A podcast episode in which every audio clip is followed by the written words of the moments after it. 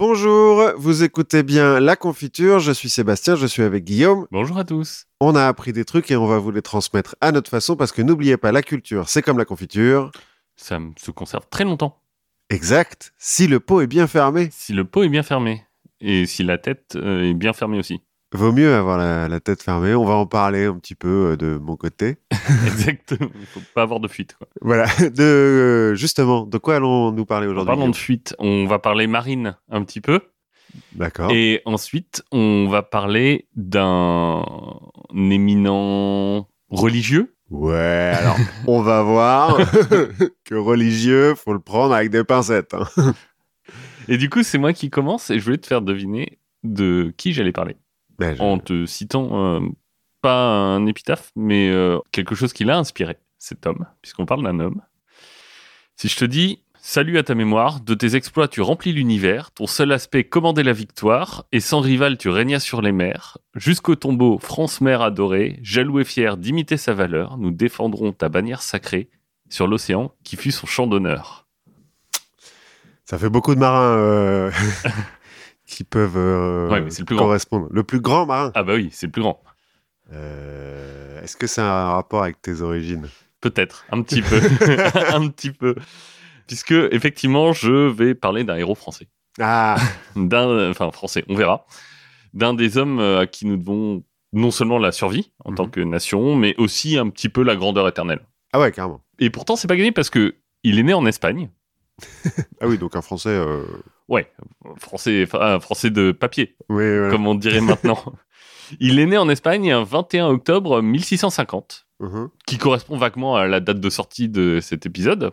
Le 21 octobre. On- je, je crois qu'on sortira le 22 octobre. Voilà. Donc Voilà. pour les euh, 370 et 71 ans. C'est ça. Et donc, je veux parler de l'illustre Jean Bart. Ah, enfin enfin. Parce qu'il faut le savoir, Guillaume vient de Dunkerque. Exactement. Et, Jean Bart est un héros dunkerquois. Donc Jean Bart, il est né donc au cœur de l'Espagne en 1650, donc à Dunkerque. Ah bah oui. Mais oui, puisque à ce moment-là, et depuis euh, environ la fin du XVe siècle, le comté de Flandre est sous la gouvernance des Habsbourg. Qui, comme leur nom l'indique, sont espagnols. Exactement. On va voir, il y a des rois rosés d'Autriche et des trucs comme ça qui, qui vont se balader. Ils ont des noms assez cool. Pour être euh, un peu plus précis, à ce moment-là, au moment de sa naissance, on est sous le règne de Philippe IV d'Espagne, qu'on appelle le roi planète. Le roi planète. Ok. Exactement. Mais en fait, c'est un peu con parce que en face de lui, il a le roi soleil. Oui, ce qui du coup euh, Bah ouais, le met un peu en dessous. Ouais, quoi. c'est ça. T'as peut-être le roi satellite. le roi Le roi, station- le roi météorite. Exactement. Le roi ceinture de météorite. Ouh. Et ça va me permettre aussi de faire un petit aparté sur l'histoire de la région à ce moment-là, qui est assez euh, intéressante. Enfin, en tout cas, ça bouge. Il se passe des trucs à, à Dunkerque en 1650, pas, contrairement peut-être à 2020, mais j'ai le droit de dire plein de trucs de mal sur Dunkerque, je viens de là-bas. donc vers 1650, Dunkerque, c'est une ville euh, espagnole, donc sous la coupe des Habsbourg, mais ça va pas durer, puisque ce joyeux urbain attire les convoitises de tout le monde. Bien sûr. Bah, c'est quand même. Tout le monde veut avoir Dunkerque. Exactement. Et il faut dire que la France et l'Espagne sont en guerre depuis 1635. Mhm. Il va y avoir quelques guerres aussi dans cet épisode.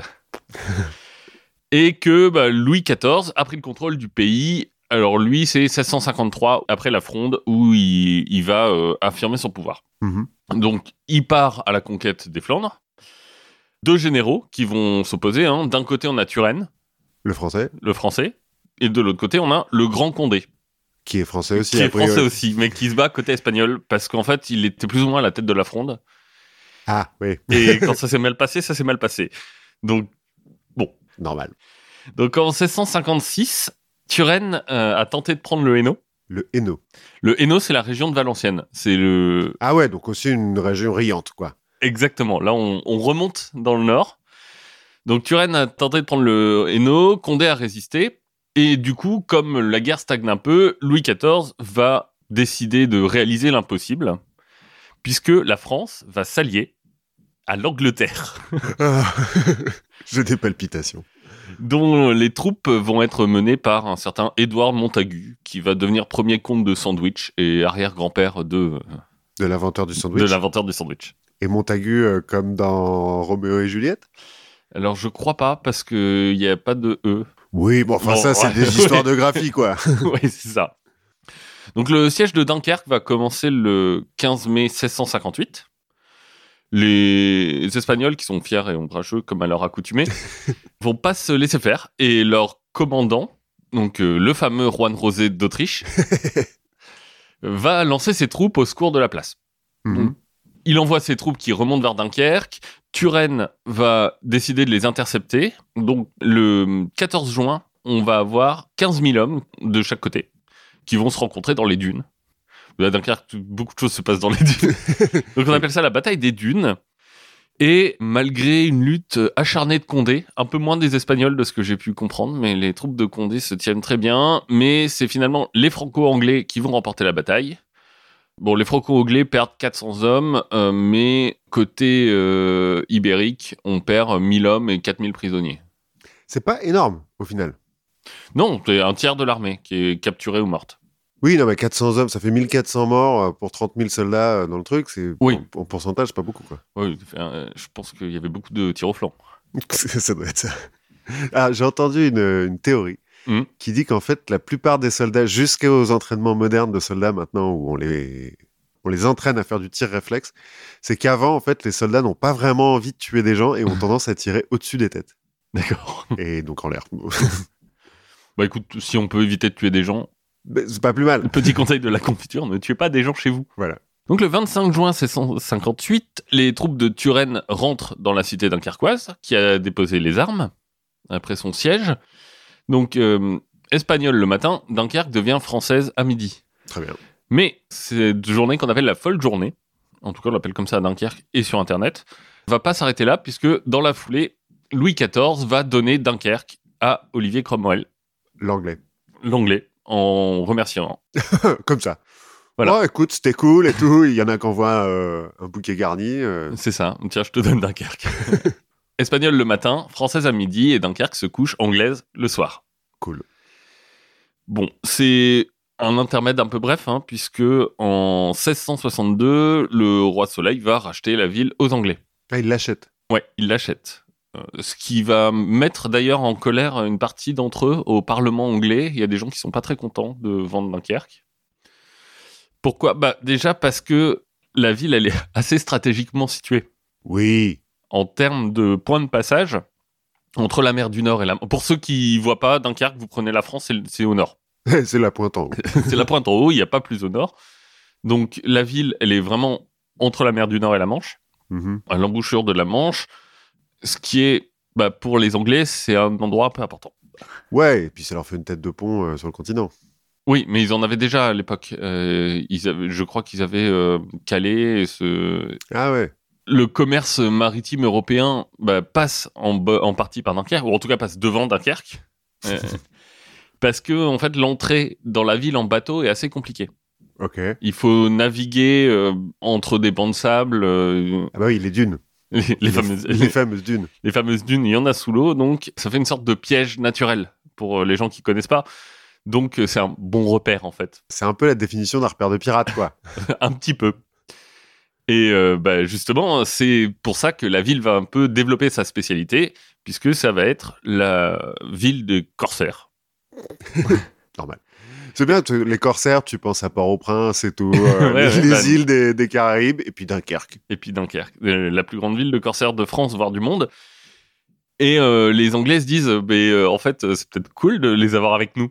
Pas faux. plutôt que plutôt que au milieu de, de nos routes commerciales. Ouais, ouais, ouais. Donc ils sont pas très contents parce que la ville apparemment c'est une ville de au moins de naufrageurs depuis très longtemps. Hmm.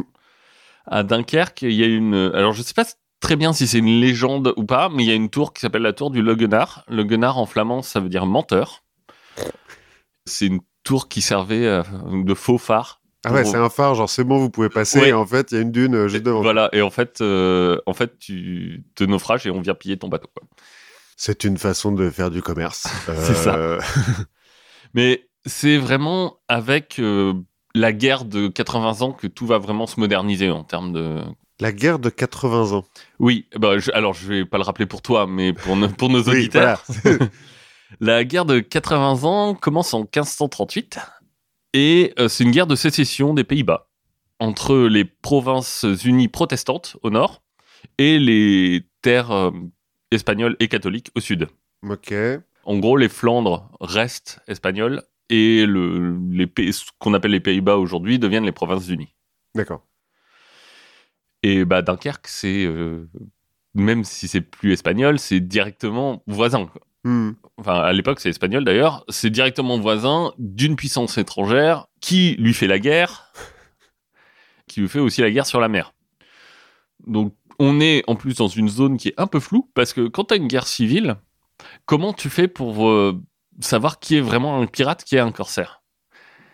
Parce que côté côté euh, batave, bah, les lettres de course, elles sont données par Guillaume d'Orange, Mhm. par exemple.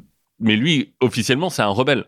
Oui, ben, Il a pas de... non mais il a pas de légitimité. Donc en soi, ces lettres de course valent pas grand chose.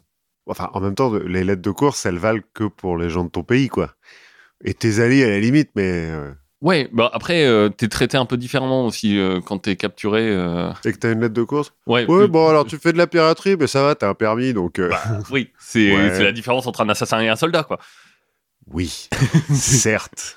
T'es t'es traité un peu différemment. Mais donc là, c'est Guillaume d'Orange qui lui est pas officiellement le un, un dirigeant ou la compagnie des Indes des, des Pays-Bas qui est en train de naître et qui eux aussi donnent des lettres de course. Bah écoute, ils vont bien faire des génocides, donc pourquoi pas? Donc en fait, on a des sortes de bateaux qui sont mi-pirates, mi-corsaires, on ne sait pas vraiment. Pour eux, on va inventer un terme, le terme de flibustier. Ah ouais? Ouais, donc flibustier, eh ben, c'est des pirates hollandais à la base.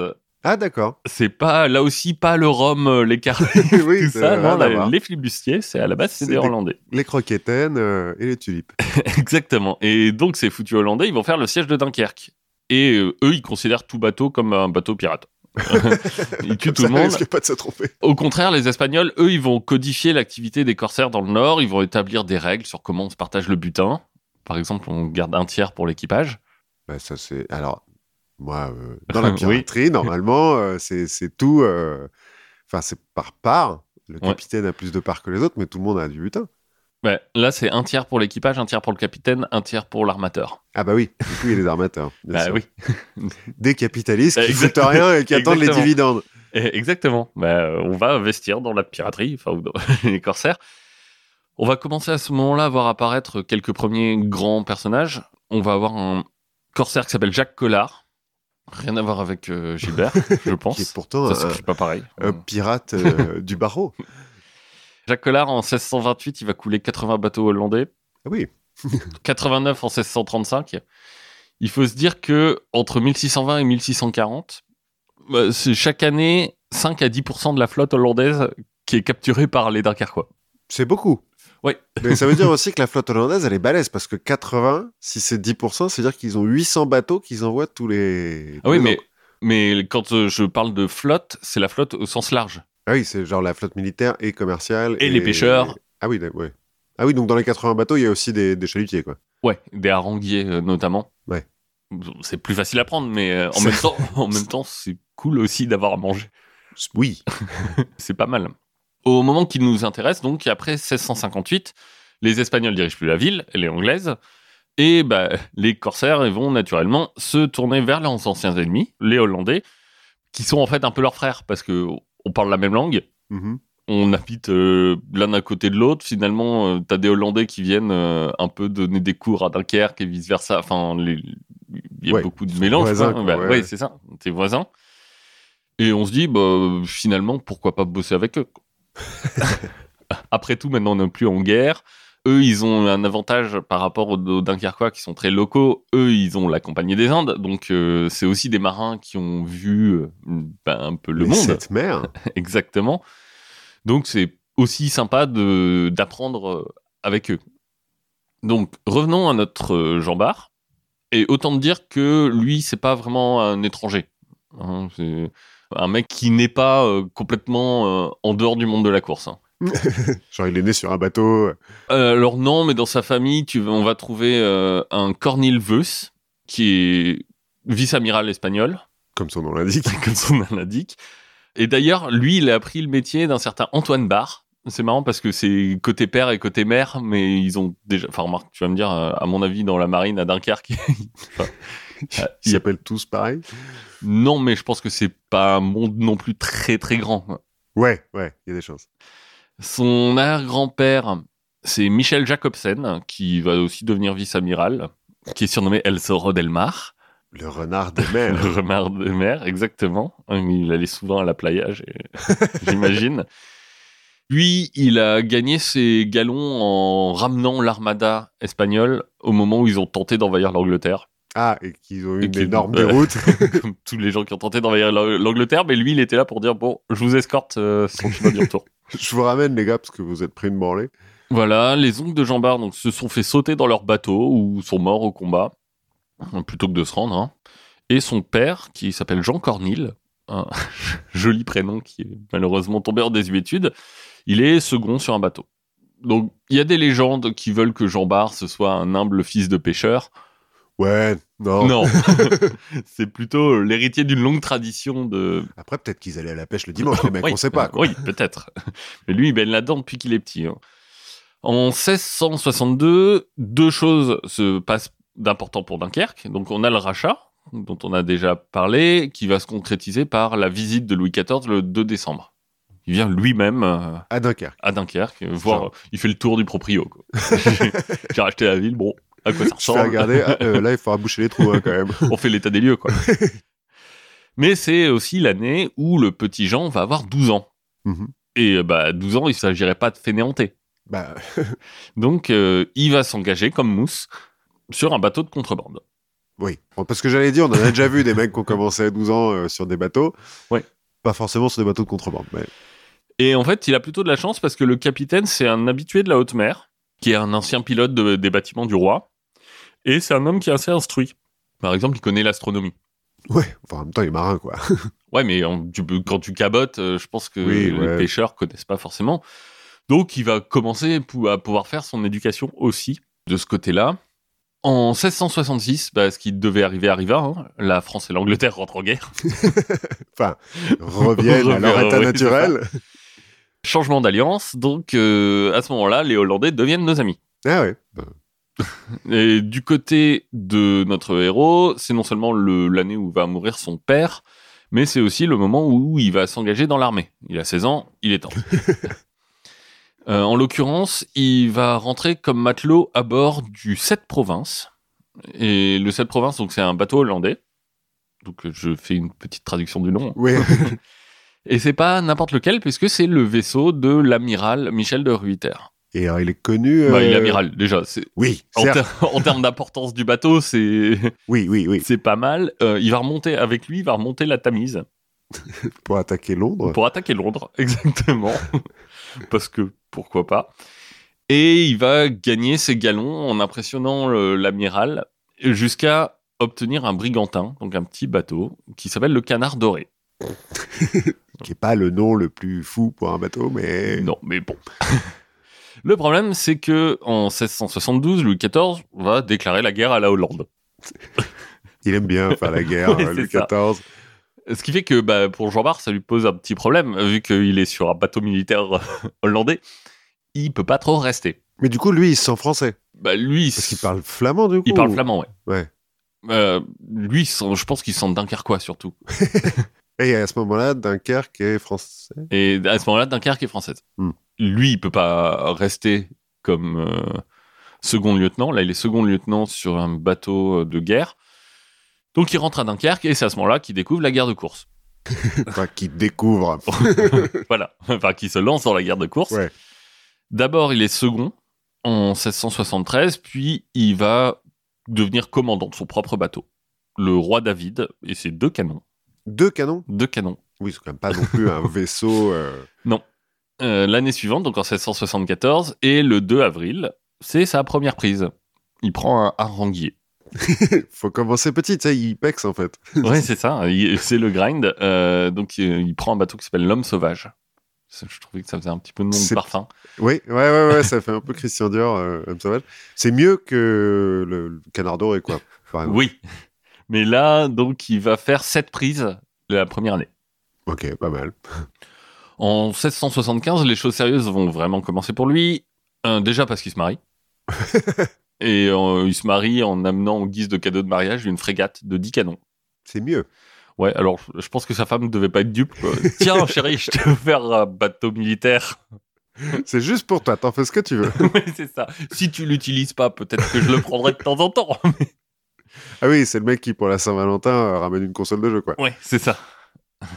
Cette année-là, il va quand même capturer 20 bateaux. C'est mieux, il monte en grade, enfin, il Ben monte oui. en, en puissance. Et euh, l'année suivante, en 5 jours, il va prendre 13 bateaux. Et deux, enfin, 13 bateaux de pêche et deux frégates de 12 canons. Ah oui, oui. Ce que je me disais, c'est comme beaucoup de bateaux par jour. euh. Ben, là, on- en 5 jours, ouais, en deux fois, en fait. En deux intervalles, il fait 7 et 6 bateaux, je crois. Bref, ça commence à marcher bien. Et en plus, la France en profite pour déclarer la guerre contre la Ligue hanséatique. Parce que Louis XIV, il est chaud. ouais. Euh, Alors, la Ligue hanséatique, euh, rappelle pour ceux qui. qui la Ligue hanséatique, c'est le, la Ligue des ports de la mer du Nord et de la Baltique. Ah ouais, donc c'est. euh, Hambourg, Tallinn, Riga. Ouais, ok, d'accord. Bon, il se trouve que Jean Bart, à ce moment-là, il est à Hambourg, c'est un peu chiant. Donc il est obligé de laisser son bateau là et de rentrer. Bon. On commence à se dire que c'est un gamin qui a du potentiel. Enfin, je dis gamin, euh, il a 26 ans, il fait plus d'un mètre 90, Oui. ce qui est pour 1650 Ouais, c'est un peu un colosse, quoi. c'est pas un colosse. Et euh, bah, comme tu disais, naturellement, quand quelqu'un est bon, la main invisible du marché va faire son œuvre et on va commencer à investir sur lui. Ah ouais. Donc euh, des armateurs privés vont le mettre à la tête d'une frégate de 24 canons et de 150 hommes. Une frégate qui, à qui on va donner une lettre de course, je suppose. Oui. Oui, donc il y a des mecs qui investissent sur des pirates, comme ça. Bah, bah oui, bah, je veux dire, Pourquoi pas Il n'y a pas de sommetier. bah non, non, non. Donc euh, 24 canons, 150 hommes, ça- elle s'appelle la Palme. Ouais, bof. Non, il est pas très bon en nom de bateau. hein. Il y a pas de- Donc il va vite euh, découvrir une énorme flotte marchande avec euh, quatre autres collègues. Il va aussi prendre, donc qui était escorté de trois frégates, ils sont cinq, allez, il les défonce. Euh, il va prendre aussi une frégate de 36 canons. Ah, bien, mieux. Il en a 24, euh, hop. Colbert commence à entendre parler du petit gars et va lui envoyer une chaîne en or, j'imagine pour lui signifier qu'il pèse dans le game. On connaît bien. C'est le bling. à la confiture. Il continue à prendre environ une vingtaine de bateaux par an, Mhm. mais il va galérer un peu plus en juin 1678 quand il arrive au large de l'île du Texel, en Hollande. Donc c'est une petite île qui est en face de la Hollande. Là, il commande une flottille de quatre bateaux. Et avec ces quatre bateaux, il va s'attaquer à une frégate de 24 canons. Mhm. Et une grenade va exploser à côté de lui, ce qui va lui blesser euh, le visage et les mains. Ah. Et le même jour, il va prendre un morceau de boulet qui va arracher un morceau de mollet. Oui, mais du coup, comme ça, il a des blessures de guerrier un peu. euh. Ouais, c'est ça. Bon, il revient quand même avec le bateau. hein. Ah, il gagne quand même. Ah oui, il gagne, il gagne quand même, parce que c'est Jean Bart, il est trop fort. petit problème, petit grain de sable qui va venir contrarier un peu cette belle ascension. La paix. Merde. Merde. À l'été 78, la France signe la paix avec la Hollande. Mhm. Elle est aussi en paix avec l'Angleterre. Donc, Jean Bart est un peu désœuvré. Et la Ligue hanséatique. euh, ouais, c'est- c'est c'est fini aussi. Et bah, donc, Jean Bart sait pas trop quoi faire. parce que bah, il y a plus de. Oui, du coup, il a plus de lettre de, de Exactement. Et comme il faut bien vivre, il va rentrer dans la marine royale. Mhm. Et euh, on sent que les temps sont assez durs. hein. Par exemple, en 1680, il va partir pour aller combattre les pirates barbaresques en Méditerranée. On l'a vu. qui, euh, ouais, était- 1680, pas une année terrible, terrible hein, pour euh, Jean Bart. Là, c'est un peu le creux de la vague. Cette année-là, sa mère, sa femme et sa fille vont mourir. C'est dur. Séparément, hein, c'est pas, euh, c'est pas un platane euh, sur l'autoroute. hein, c'est pas un suicide collectif. Ouais, c'est ça. Bon, moyen. Oui, ouais. Heureusement, ça va un petit peu mieux en 1683, puisque la France rentre en guerre contre l'Espagne. ça faisait longtemps. Ça bon. longtemps. Il va commencer par capturer un bateau qui transporte 350 soldats espagnols. C'est toujours bien. Là encore, le problème, c'est que ça va pas durer très longtemps parce que la marine espagnole est un peu, là aussi, elle aussi, dans le creux de la vague depuis euh, qu'ils ont tenté l'Angleterre. Donc, euh, la trêve va être assez vite demandée. Ces mecs qui vont à la guerre sans être préparés, du coup, ça finit trop vite. Ouais. C'est décevant. Mais bon, bon an, mal an, il va quand même réussir à devenir capitaine de frégate en 1686. J'imagine qu'avant, il le faisait sans permis ou enfin. Non, non, non, mais il y a des codes et tout. Oui. Capitaine de frégate, c'est mieux que capitaine de bateau. euh. Oui, capitaine de frégate, c'est le dernier rang avant de devenir officier supérieur. Ah, mais donc là, il est dans la marine, euh, Dans la marine officielle, royale, quoi. Genre, ouais. il fait plus de la course. Ouais, non. Enfin, Ouais. il s'attaque plus au bateau de pêche, quoi. ouais, c'est ça. Bon, heureusement pour Jean Bart, il y a Louis XIV, et Louis XIV, il aime la guerre. Alors qu'il l'a fait jamais, parce qu'en pratique, il y va Oui. pas, lui. Non. En 1688, c'est la guerre de la Ligue d'Augsbourg. En gros, la France s'allie au Danemark et à l'Empire ottoman. Et en face, il y a l'Angleterre, l'Allemagne, l'Espagne, la Savoie, les Pays-Bas et la Suède. Genre, bring it on. C'est débile comme guerre, quand même. Ouais, Mais- c'est un peu débile. Mais pour Jean Bart, bah, c'est plutôt cool. Parce que globalement, bah, tous les gens qui passent en mer du Nord, quasiment, à Ouais. part les Danois et les Russes aussi, bah, c'est des ennemis. Donc c'est cool, il n'y a pas besoin de regarder les plaques d'immatriculation, tu peux attaquer tout le monde, quoi. C'est ça. Il va armer deux frégates. La plus grosse fait 24 canons. Mhm. Et son job, ça va être notamment d'escorter des convois de Dunkerque à Brest. Ah ouais, c'est moins cool quand même de faire l'escorte que. Bah, ouais, là, pour le coup, c'est moins cool, surtout que, bon, la première escorte, il capture quand même un corsaire hollandais qui passait par qui là. passe, bah, qui essayait de l'attaquer. Donc, et mec. Euh, le problème, c'est que sur le, la deuxième, alors qu'il escorte 20 bâtiments à proximité de l'île de Wright, il va tomber sur deux vaisseaux qui ont 50 canons chacun. Ouais, ça fait beaucoup. C'est un peu trop gros pour lui.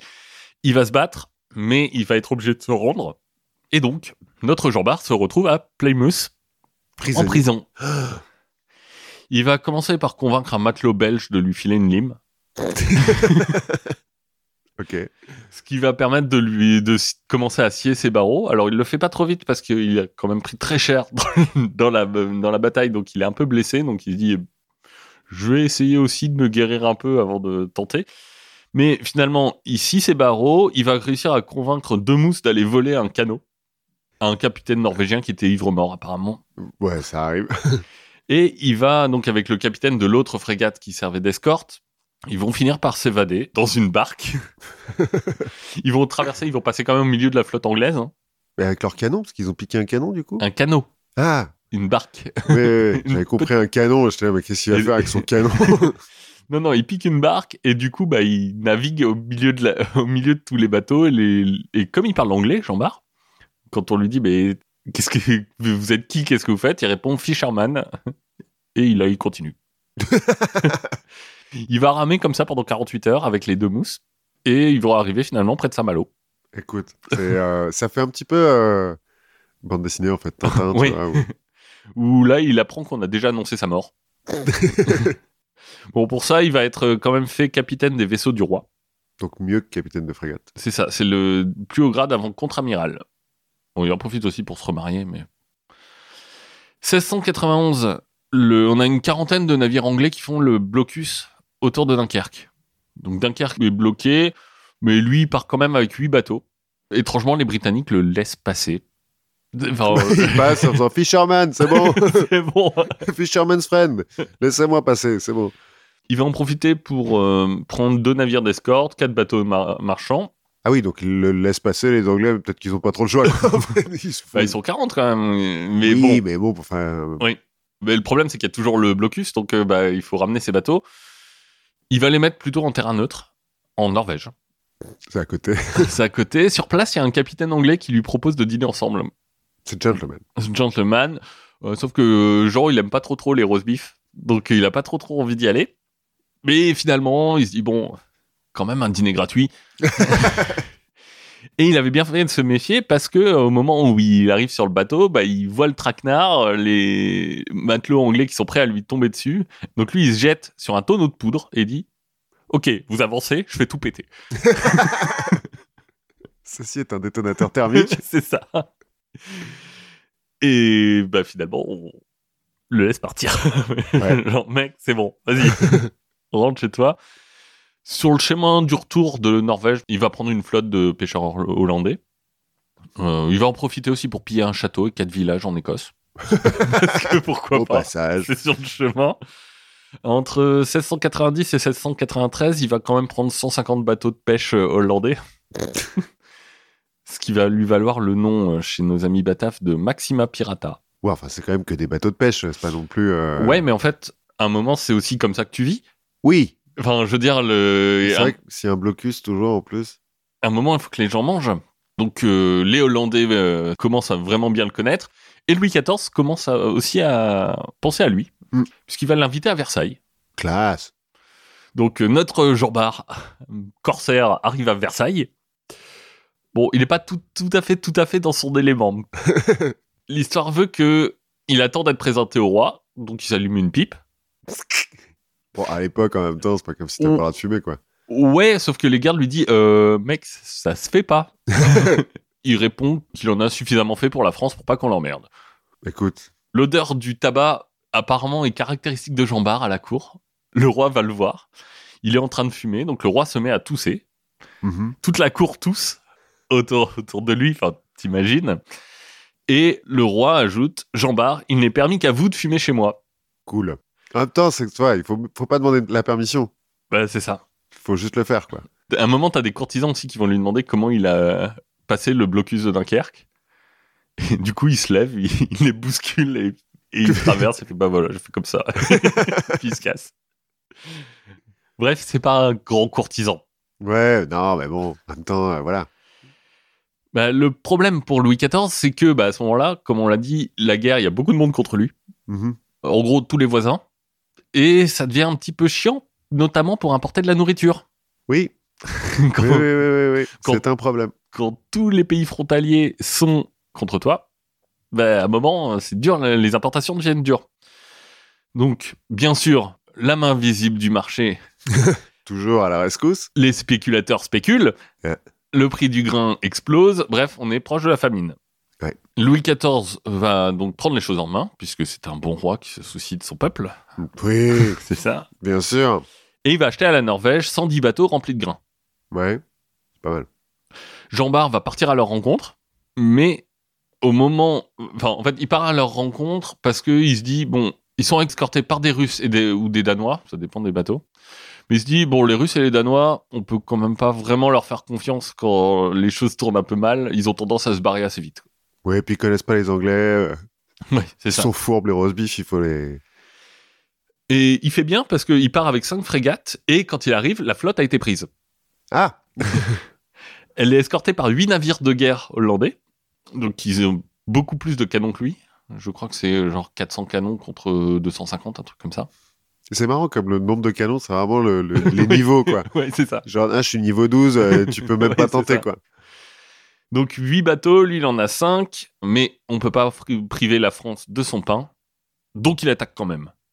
Lui, Jean Bart, il vise le bateau euh, dirigeant en face, genre euh, duel. en face, c'est euh, le bateau d'un amiral. Et l'amiral dit Ok, j'arrive. ok. Duel des chefs. C'est ça, une demi-heure de combat sur le bateau amiral. 700 hommes hein, qui se battent dessus. À l'heure des comptes, euh, on a une petite idée de qui a gagné. hein. On a 300 morts côté hollandais, 3 côté dunkerquois. Pas mal. Pas mal. Au total, les Français vont perdre 16 hommes. Ah oui. Mais ils ont pris 3 navires aux Hollandais, enfin 3 navires d'escorte. Et surtout, ils ont repris le grain. Ouais. Et les autres bateaux d'escorte hollandais, ils ont fui, quoi. Oui. Et donc, du coup, il a, il a battu un amiral, il devient amiral, c'est normal. Je veux dire. C'est comme ça. Euh, L'amiral, il a eu un œil crevé dans la bataille, un coup de pique. Et apparemment, il faut l'amputer de son bras aussi, de toute urgence. Donc, euh, le barbier du bateau va faire euh, l'anesthésie pirate de l'eau de vie. Normal. Mais l'amiral ne va pas survivre à ses blessures. Mais il dira euh, Bon, je n'ai aucun regret, j'ai assisté à une belle fête. C'est un petit côté noble et tout. il meurt au champ d'honneur. Enfin bon, c'est la merde. Ouais. Mais, Jean va donc envoyer son fils, qui s'appelle François Cornille. S'appelle pas Bar. Bon. Si, ça c'est son prénom, François Cornille. Ah oui, ok, logique. Il va l'envoyer annoncer la victoire au roi. Et euh, en fait, ce qui est drôle, c'est que son fils est un peu comme euh, son père, c'est-à-dire que quand il arrive voir le roi, le parquet est hyper ciré, il manque de se casser la gueule et il tombe dans les bras du roi, qui dira Messieurs Barr sont meilleurs marins qu'écuyers. Oui, bah, non mais c'est pas c'était, c'est quand tu passes trop de temps sur la mer, après t'as Ouais. le mal de terre et tout. ouais. C'est ça. Donc euh, Jean va recevoir la croix de chevalier de l'ordre de Saint-Louis et il va être anobli. Ah bien C'est un peu aussi un tournant pour l'histoire de Dunkerque parce que, en fait, finalement, Dunkerque, via les corsaires et Jean Bart, a sauvé la France de la, fam- de la- de la Rien famine. ça. De la famine. Non, mais en fait, c'est important parce que, si tu veux, là, on est en, je sais plus, on est en 1683 ou quelque chose comme ça. Dunkerque est français depuis 20 ans. Mhm. Et avant, ça a jamais été français. Ouais, c'est assez récent quoi. ouais. Donc, euh, si tu veux, c'est un, un peu le moment qui cimente la- l'appartenance de la France, enfin de Dunkerque à la France. Hmm. Le, le- la- J'ai cru que t'allais dire l'appartenance de, de la France à Dunkerque. ouais, c'est ça. C'est le moment où en fait, euh, à partir de là, il y aura plus jamais de, de doute. Enfin, Dunkerque. euh, bon, oui, aura- Dunkerque est français, même Dun- si c'est un ouais. nom à la con. C'est ça. Et c'est une reconnaissance réciproque. Tu vois, les, les Dunkerquois sont français, ils sont hyper fiers euh, de, de ça. Enfin, tu vois, le, le, le Jean Bart a sauvé la France de la famine. euh, Ouais, c'est pas juste Jean Bart a sauvé Dunkerque quoi. C'est Jean Ouais. Bart a sauvé toute la France. Ouais, c'est ça. Et ça, tu l'entends. Enfin, Ouais, puis du coup, je suppose que quand les mecs arrivent dans d'autres régions, ils font Ouais, je suis Dunkerquois, tu connais Jean Bart Bah, bien sûr, attends, on boit des coups tous les jours. Ouais, c'est ça. Bon, il parle pas français sinon, mais bon. ouais, mais bon En 1696, il remet ça avec un autre exploit presque aussi retentissant. Il se rend dans la région encore de l'île du Texel. Ça lui réussit plutôt bien. Et il va tomber sur une flotte de 112 navires marchands. Ah ouais Escorté par cinq navires hollandais. Cette fois-ci, lui, il a sept frégates. Il a un équipage de corsaires à qui il fait confiance. Bref, il est à peu près sûr de gagner. Il gagne. Problème, voit une flotte arriver de 16 bâtiments anglais. Hmm. Là, il se dit, oh, oh. Finalement, il va quand même réussir à revenir avec 25 bateaux. Sur 112 Bon, C'est déjà pas mal. Il en a brûlé 25 aussi. bon, il revient, il force le blocus, hein, encore une fois. Ah, c'est toujours le blocus. Euh. Enfin, le- ça a pas l'air de trop le faire chier, le blocus. c'est peut-être pas très bon au blocus, Ouais, euh, les Anglais. il devient chef d'escadre de la province de Flandre. Et il y a, je crois que c'est dans une pièce de théâtre où on, on retranscrit ça, où Louis XIV lui dit Je vous fais chef d'escadre, et lui dit Sire, vous faites bien. Vous avez raison. Peu après, il va être chargé d'escorter le prince de Conti à Danzig pour euh, en fait l'amener là-bas pour qu'il devienne roi de Pologne. La France le pousse euh, comme prétendant à la couronne de Pologne. Donc on va donner à Jean Bart 10 bateaux, lui dit non non 10 bateaux c'est trop, on va en prendre 6, on va aller vite. Il va réussir à naviguer dans les eaux où il y a des ennemis partout hein, pour arriver à bon port. Sauf que quand il arrive à bon port, la Pologne a déjà un roi. Dommage. voilà donc euh, C'est pas le moment où ils deviennent russes d'ailleurs? Euh, non, non, non, c'est pas à ce moment-là, je crois. Je crois pas. Non, Je- c'est peut-être plus tard. ça doit être plus tard. Parce qu'à ce moment-là, t'as les Suédois qui sont encore très forts. Oui, Euh, oui, c'est vrai. on est avant Pierre le Grand. Hmm. Je pense que c'est vers Pierre le Grand que ça, que ça doit se passer. Donc Jean Bart rentre. Et euh, un malheur n'arrivant jamais seul, la paix est signée. Ah merde. Et Jean Bart n'aura plus vraiment de raison de sortir se battre. Euh, Bah, en même temps, attends, on est en quoi là? euh, là, on est en. euh, je sais plus, on est autour de l'année 1696. Ouais, donc il a 46 ans, ouais, il a encore, bon. Oui. Il a plus de raison de se battre jusqu'à l'année 1702 où la guerre de succession d'Espagne se prépare. Euh, donc euh, il doit armer une flotte pour euh, y aller parce qu'il est chaud. Le problème c'est qu'il va être cueilli par une pleurésie qui va lui coûter la vie Ah, c'est con comme mort. et il va mourir dans son lit Ce qui est plutôt bien pour un pirate. à c'est l'âge de rare. 51 ans. T'es un peu jeune. Donc euh, bon, bien sûr à Dunkerque, c'est euh, Deuil national, quoi. Non, mais c'est- je veux dire, aujourd'hui, c'est encore le héros local. Hein, Parce que Dunkerque, on appelle ça parfois la cité de Jean Bart. Il y a pas la place Jean Bart aussi Il y a la euh place Jean Bart. euh, je- on va y revenir. Les Dunkerquois s'appellent euh, régulièrement, en tout cas dans certaines chansons de carnaval, s'appellent euh, les enfants de Jean Bart. Quand on parle de carnaval, un des moments forts, c'est donc quand la foule arrive sur la place Jean Bart, où on a la statue de David d'Angers. Quel rapport? C'est le sculpteur qui a Ah, sculpté. pardon. C'est David Danger qui a sculpté une, une statue de Jean Bart. Donc la foule se masse autour de la statue, entame la cantate à Jean Bart, qui m'a servi d'introduction. Oui, c'est sûr. Le fameux de tes exploits, tu remplis l'univers. euh, ah oui, d'accord, d'accord. Et met un genou au sol. Toute la foule? Ouais. Propre. Et je pense que non seulement c'est, enfin, c'est un, un mec qui globalement a- savait à peu près se battre, je- Ouais, a priori. qui s'y connaissait en bateau, mais je pense surtout que c'est qu'il est arrivé euh, vraiment au bon moment. Oui, oui, c'est ça. C'est que c'est au Déjà, déjà, il y a Louis XIV qui est plutôt bien quand t'es militaire, Mhm. parce que bon, il fait la guerre à tout le monde quand même. Mais il est aussi arrivé au bon moment, euh, au moment de l'arrivée de Dunkerque dans la France, euh, au moment de justement de toutes ces guerres, et que bah, c'est un peu le, le héros qui a permis de sceller le- l'appartenance de la région Mhm. du, du Westhook à la France. quoi. Ouais, puis euh, il y a un petit côté, euh, on vient avec vous, puis en plus on vous sauve, quoi. Ouais. Euh, Et ce qui est pas, en fait, c'est pas forcément évident. Enfin, on s'en rend pas forcément compte, mais de se dire que en fait Dunkerque c'est français depuis aussi longtemps que les Antilles, quoi. Ouais, c'est vrai.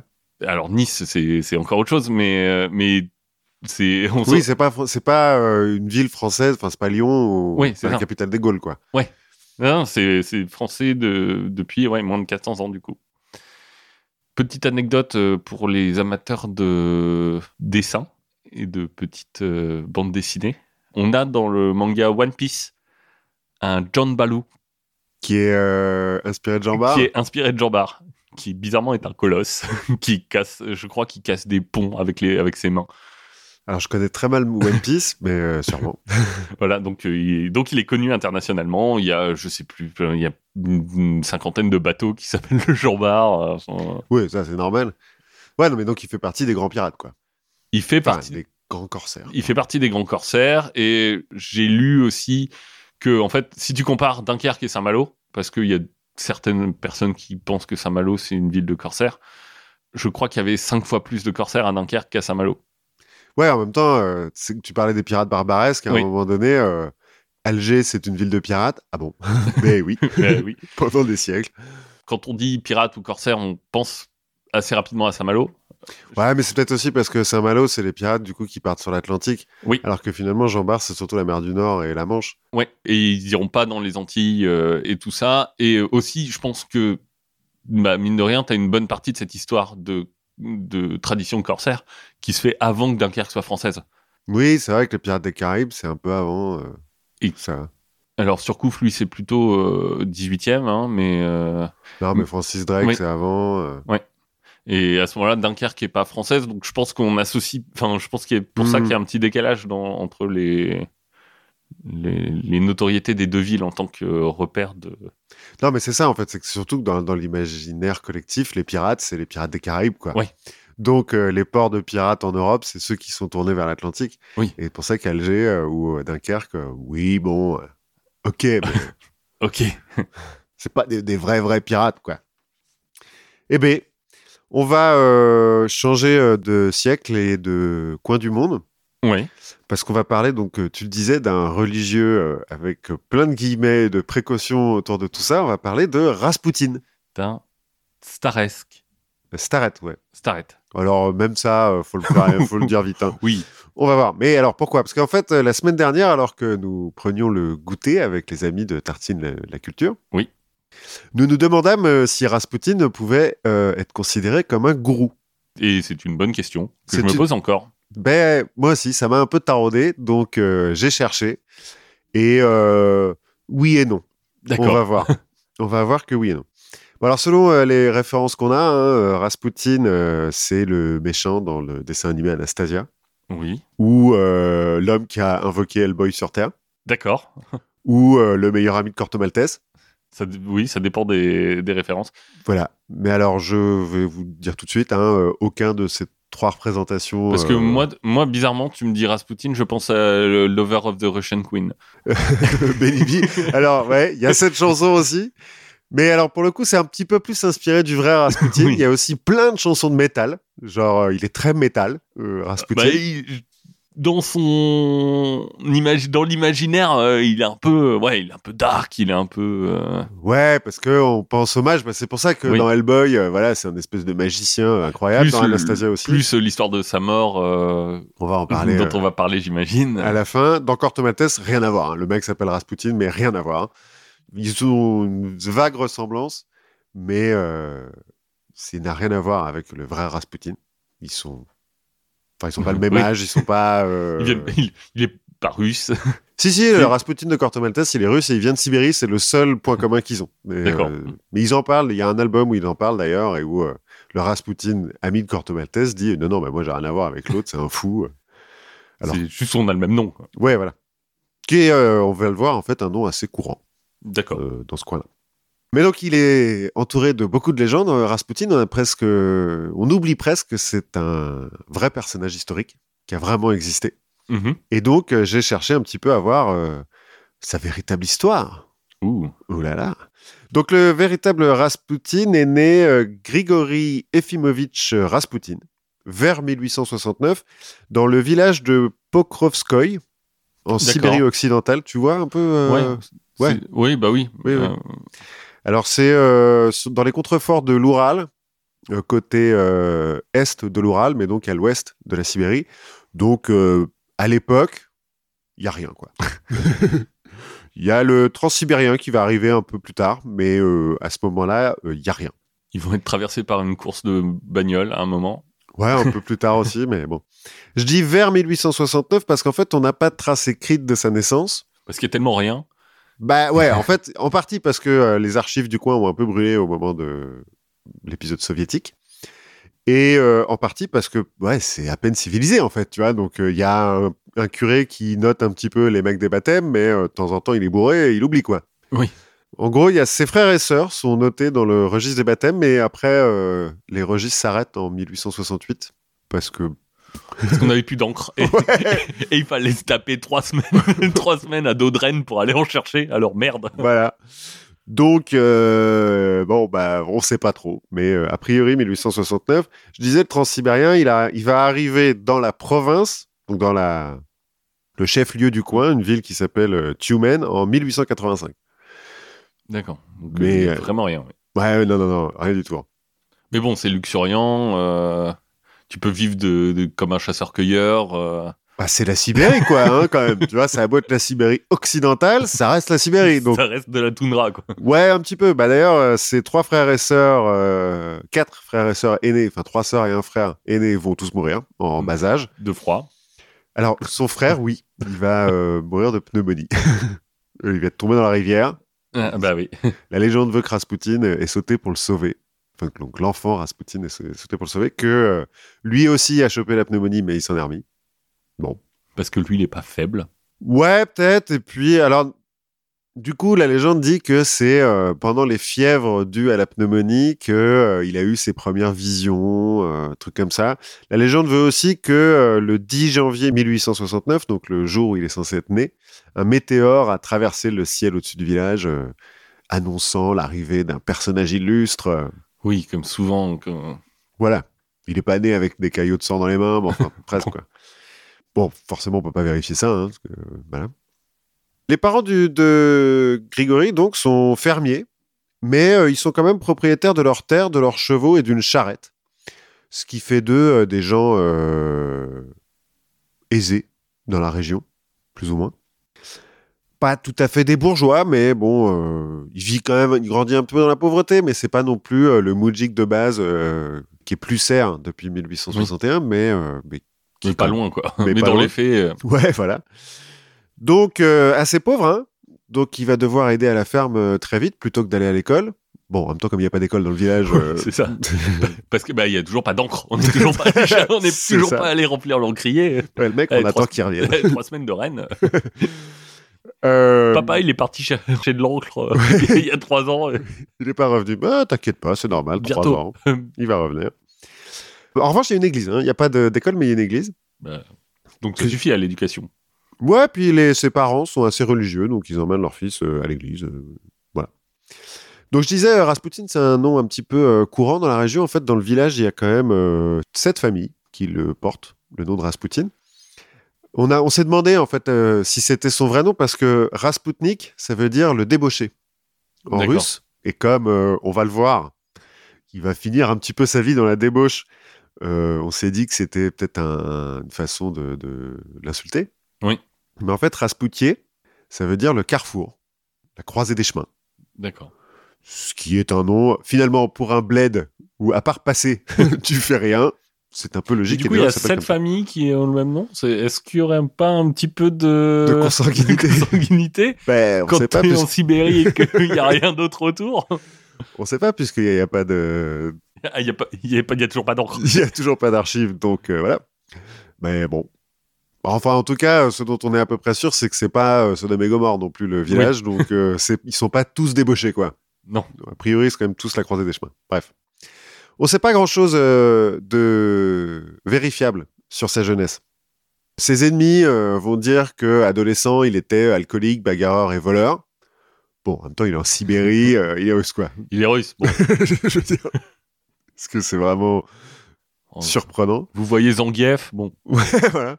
Ses admirateurs vont dire qu'il avait un pouvoir apaisant sur les animaux euh, quand il était enfant, que très vite il va avoir des visions, euh, qu'il va être sujet d'apparitions mariales.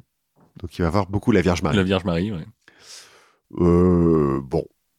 On sait qu'à 19 ans, il va épouser une certaine euh, Praskovia Feodorovna et que euh, dans les années qui suivent, ils vont faire entre 5 et 7 enfants. Ça, on a bien sûr encore un petit problème de- d'archives. Oui, et puis, et puis bon, de toute façon, ils meurent tous, donc. Il y en a 3 qui vont atteindre l'âge adulte. Oh, quand même. C'est pas si mal. Et puis, euh, entre 1894 et 1897, il va faire de plus en plus de crises mystiques. Donc, il va un peu arrêter, euh, parce qu'il vit toujours avec son- sa famille, hein, donc sur Oui. la ferme familiale. Il va un peu a- arrêter de s'occuper de la ferme, parce qu'il voit trop souvent euh, la Vierge ou des saints euh, quelconques. Ça distrait, hein. Ben ouais, c'est pas facile de, de labourer. Quand t'es en train de biner, bon. Et euh, il va commencer à faire des, des pratiques ascétiques euh, de, de mortification, de jeûne, euh, de prière pendant des, des semaines et tout. euh. ce qui se fait beaucoup dans l'Église orthodoxe, hein, cela dit. Oui. C'est pas. Il va, il va se creuser une, une chapelle dans la cave de son père où il va passer des journées entières. Encore une fois, pas ultra vérifiable ce truc-là, mais C'est bon. une phase, ça va lui passer. mais le, bon, le fait est qu'il a quand même un peu une crise mystique. Et donc, il se met aussi à aller euh, visiter les monastères de la région pour rencontrer des starets. Donc.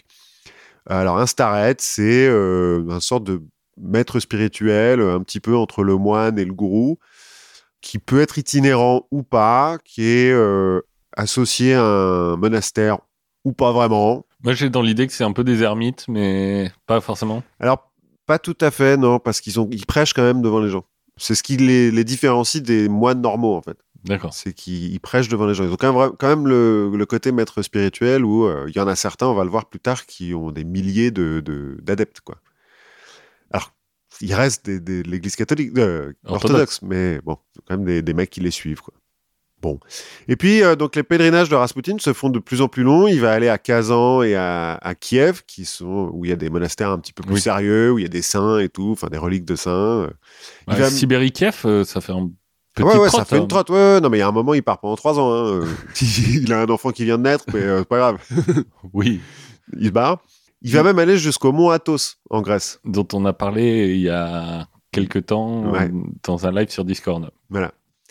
Parce que le mont Athos, euh, à l'époque, en Grèce, c'est un peu le centre de la spiritualité orthodoxe. Donc, c'est l'endroit où les femmes sont interdites. Oui. Il y a plein de monastères. Il faut passer par là, quoi. Chérie, deux secondes, je peux, je vais en Grèce et je reviens.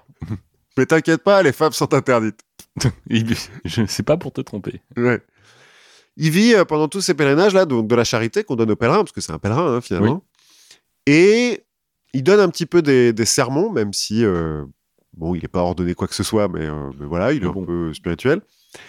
Et puis, il soigne un peu les gens par la position des mains ou à l'aide de plantes Il médicinales. soigne un peu. Bah, il soigne par la position des mains, donc... Oui, donc un peu. Ouais, Si c'est un rhume, ça passe. oui, S'il faut amputer, bon. C'est plus compliqué, mais euh, à cette période, il aurait aussi appris à faire de l'hypnose euh, et puis il fait un peu de la divination aussi, puisque donc il a un peu des transes euh, régulièrement, souvent parce qu'en fait il mange pas à sa fin, donc il Ça aide, hein finit par délirer. Et euh, donc, on finit par croire qu'il peut prédire l'avenir. euh. il aurait fait de l'hypnose, pas tout à fait sûr. Mais bon, voilà. En gros, euh, il survit un petit peu comme ça. C'est impossible de savoir, en fait, si c'est une vraie démarche spirituelle sincère. Et donc, c'est vraiment un, espèce de saint euh, qui, qui prêche la bonne parole et à qui on donne à manger parce que euh, il aide les gens. Ou si c'est un simple escroc, quoi. Oui, c'est Qui- la frontière est. Ouais, de toute façon, est un flou. Et puis, bah, c'est pas possible de savoir euh, à ce Oui. moment-là s'il est euh, sincère ou pas. Toujours est-il, c'est comme ça qu'il vit et euh, sa réputation, en fait, commence à grandir. Alors, en Sibérie d'abord, puis euh, finalement dans toutes les campagnes qu'il traverse. Parce que, donc, euh, il a ce côté un petit peu prophète, euh, je vois l'avenir, parce qu'il soigne avec les mains, et puis parce que c'est un ascète et les ascètes sont respectés euh, en Russie. Il est végétarien, il boit pas d'alcool du tout. En Russie. Wow, en Russie, en Sibérie. Ouais, voilà. Donc voilà, ça commence à, à se savoir et cette réputation va même atteindre les, les autorités religieuses et la bonne société de Saint-Pétersbourg, qui est à l'époque la capitale. À l'époque, hein, euh, la, la population russe est dans son immense majorité hyper superstitieuse. Parce que déjà, l'Église orthodoxe a un pouvoir euh, assez Oui, important. prégnant sur la société. Que dans la haute société, euh, bah, on s'emmerde quand même, comme euh, beaucoup. Et euh, la vague de l'occultisme du 19e siècle a bien touché la Russie. Donc, comme on reste orthodoxe, on mélange ça un petit peu, mais donc on fait de la franc-maçonnerie orthodoxe, euh, de... Oui, on fait des, du Ouija avec des icônes. Euh, Ouais, voilà, des trucs comme ça. La, la- la théosophie aussi, comme euh, Blavatsky et les Russes, Oui. euh, ça va se répandre pas mal. Et dans la classe pauvre, qui est, enfin les paysans, Mm. 80% de la population hein, quand même, bah juste on n'est pas éduqué en fait, donc euh, Oui, on n'est pas éduqué, on vit de la terre et on vit dans des conditions un petit peu strict. un petit peu compliquées. Donc j'imagine que la superstition, ça aide. oui, voilà. Euh, et donc en fait, des, des mecs comme lui, il y en a plein. C'est pas le seul, tu vois, des starettes qui sont un peu officiels, parce que normalement, euh, les starettes, il faut être un peu nommé quand même par l'Église Oui. orthodoxe. Il y en a plein, mais il y a aussi plein de mages, euh, de, de types à moitié fous ou à moitié débiles qu'on prend pour des mages. et partout. C'est-à-dire qu'il y en a qui font ju- vont juste de village en village, mais même à la cour, euh, il y a régulièrement des, des, des escrocs ou des, Ou des mages. ou des mages ou des saints, enfin bon, des gens qui viennent euh, donner la bonne parole, quoi. Par exemple, le tsar Nicolas II, qui apparemment est complètement neurasthénique, hein, il est bourré de toc et tout, euh, il est pas vraiment fait pour gouverner. C'est vraiment la fin de race. Bah alors, euh, oui et non, c'est-à-dire que il est bien fait de sa personne, il paraît-il est bon cavalier, bon danseur, euh, truc comme ça. Mais par rapport à son père et ses oncles et tout, qui sont tous des colosses, bah lui il fait juste 1m70, donc euh, il se sent pas très bien. Mais c'est surtout que ça l'emmerde, c'est qu'il a pas envie d'être euh, euh, souverain. Donc il a pas vraiment appris et, euh, et ça le fait chier. Et du coup ça le stresse. Et donc, en fait, il peut pas euh, prendre une décision sans consulter un voyant ou euh, une cartomancienne ou un truc comme ça. Donc, il y en a plein euh, à la cour. Et sa femme, l'impératrice euh, Alexandra, qui est aussi sa cousine, mais enfin bon, Bon. voilà, mais ils sont très amoureux, euh, ok. En fait, elle a un problème, c'est qu'elle désespère de mettre au monde un héritier mâle. Euh, leurs quatre premiers enfants sont des filles. Alors, eux sont très contents d'avoir des filles, mais il y a quand même la cour et Il y a le de reste pression sociale. oui, voilà, qui leur dit, euh, dis donc les gars, il faudra peut-être avoir un, Un garçon. un garçon, hein, parce, Parce que sinon, on va devoir s'entretuer. oui, voilà. Et puis euh, on sait ce que c'est quand euh, c'est une tsarina, euh, c'est le bordel. Sauf dans Civilisation. Pas sauf avec Catherine. Ouais. Quand elle s'appelle Catherine, mais il n'y en a pas souvent. Et donc, en fait, elle s'entoure de mages aussi, de guérisseurs, euh, de, de, de tout un tas de gens qui sont là. Oui, oui, vous inquiétez pas, buvez ma potion, vous aurez un, un- le votre prochain enfant, ça sera un mâle. Euh, Manger des pénis de taureau. et- Ouais, non, mais elle fait, les fait même, même venir de loin. Elle va faire venir de France Papus, dont on a déjà parlé, hein, qui est un grand euh, occultiste, euh, Mm. et son maître spirituel, un certain maître Philippe, qui est donc maître spirituel du précédent et euh, magnétiseur célèbre en France. Il est célèbre, le mec, tu vois, mais il est magnétiseur. voilà, bon. On le fait venir en Russie. euh, Nicolas II va dire à l'Académie de médecine de Russie euh, Si, si, donnez-lui un diplôme.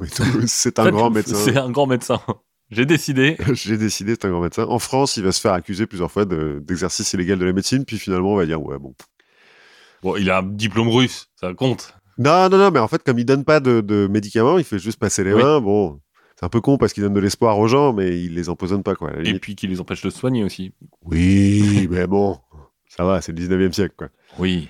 Bref, vers euh, 1903-1904, mais pas bien sûr, Rasputin est donc invité à Saint-Pétersbourg par la grande-duchesse Militsa, qui est une euh, princesse du Monténégro et euh, épouse du grand-duc Pierre Nikolaïevitch, D'accord. euh, un cousin de, du tsar, Pierrot. Pierrot, et par sa sœur, la grande-duchesse Anastasia, elle aussi princesse du Monténégro, donc sœur de la précédente, mariée au grand-duc Nicolas Nikolaïevitch, frère du précédent. Oui. Ça devait faire des réunions de famille assez cool. Euh, les deux sont appelées les sœurs noires parce qu'elles ont les cheveux noirs, ce qui est rare en Russie, mais aussi parce qu'elles sont passionnées d'occultisme et que euh, on finit par les accuser d'être un peu des sorcières. Elle- Et la Anastasia en question, c'est la même que dans le dessin animé? Non, non, non, non, non, non. J'ai c'est pas un- vu le dessin animé. je- Non, non, bah, c'est la légende d'Anastasia, c'est une des filles euh, de Nicolas II et d'Alexandra qui aurait survécu euh, au massacre de la famille par les soviétiques. Au massacre. Mais non, non, Anastasia, c'est juste un nom courant euh, à l'époque. Et donc, ces deux grandes duchesses invitent euh, Rasputin à Saint-Pétersbourg. Il y en a une qui l'a rencontré à Kiev euh, pendant un sermon, un truc comme ça, qui a été un peu impressionné. Et elles vont le présenter à l'impératrice, à la tsarina, Alexandra. En 1903, lors d'un prêche à Kiev, là-bas, justement là où euh, une des grandes duchesses l'a rencontré, Rasputin aurait prédit la naissance d'un héritier mâle pour euh, bientôt, pour la prochaine euh, grossesse de Oui, l'impératrice. Ça mange pas de pain Ouais, pas bien sûr que c'est vraiment eu lieu, mais il l'aurait prédit. Et comme effectivement en août 1904 naît le tsarevitch Alexis, l'impératrice, elle est, elle veut rencontrer, Le mec qui a prédit ça, quoi. voilà, forcément. Qui a pris des risques, des vrais risques. ouais, ouais, bien sûr. Et puis, Là, s'il avait prédit que ce serait euh, genre une engeance démoniaque euh, qui amènerait l'apocalypse sur le monde, bon, là, il aurait pris peut-être un peu plus de risques. ouais, ouais, mais non, là, euh, non, à l'époque, il prend pas trop, trop de risques parce qu'il, pour l'instant, ça reste un mec. Bon, il commence à avoir un petit peu des mecs qui le suivent, il est un peu connu, mais, Mais c'est un mec lambda, ouais. Ouais, il y en a d'autres des comme lui, quoi. Et quand il arrive à Saint-Pétersbourg, il est aussi reçu par les autorités religieuses, parce que, bon, il se prétend un petit peu quand même euh, Oui. être un religieux. Et puis, il s'agit de le contrôler un peu, non, j'imagine? Bon, on veut le rencontrer, on veut savoir, Oui. parce que même euh, au sein euh, de du l'école, comment ça s'appelle, l'école des prêtres, Le séminaire? Le séminaire, voilà, les élèves sont là, oh là là, il y a le saint homme qui arrive et tout, on, on parle de lui comme un, saint homme, quoi, comme un prophète et tout, donc les autorités, bon, bah, veulent voir un petit peu de, de ce que c'est, quoi. Par exemple, l'archimandrite Théophane, qui Oui. est Théo. Théo, qui est confesseur de l'impératrice quand même, et l'évêque Hermogène, qui est membre du Très Saint Synode. Le Très Saint Synode, c'est le, le, le haut conseil des, des, des Jedi euh, orthodoxes. J'aime bien le, le fait que, genre, confesseur de l'impératrice, c'est un, un titre qui en jette, euh, alors que c'est juste. euh, tu récupères des ragots, quoi. Ouais. Archimandrite, par contre, je trouve ça plutôt cool. Ouais. De manière générale, dans l'église orthodoxe, ils ont des titres un peu cool. Donc, il va rencontrer ces deux-là, qui vont être assez impressionnés, en fait, par la ferveur euh, religieuse de Rasputin. Pendant ce temps-là, sa femme et ses gosses, Oh, bah, ils sont en Sibérie. ils sont en Sibérie. genre, Quand est-ce qu'il revient, papa? Il allait chercher de l'oncle, t'inquiète. Non, non, mais euh, il va leur. Alors, fidèle, non, mais euh, il va leur envoyer de l'argent régulièrement. Enfin, il, Il va, va penser à eux de temps quoi. en temps. Non, non, on verra plus tard. En fait, il va venir ses filles à Saint-Pétersbourg et tout. Il y retourne régulièrement euh, en Sibérie.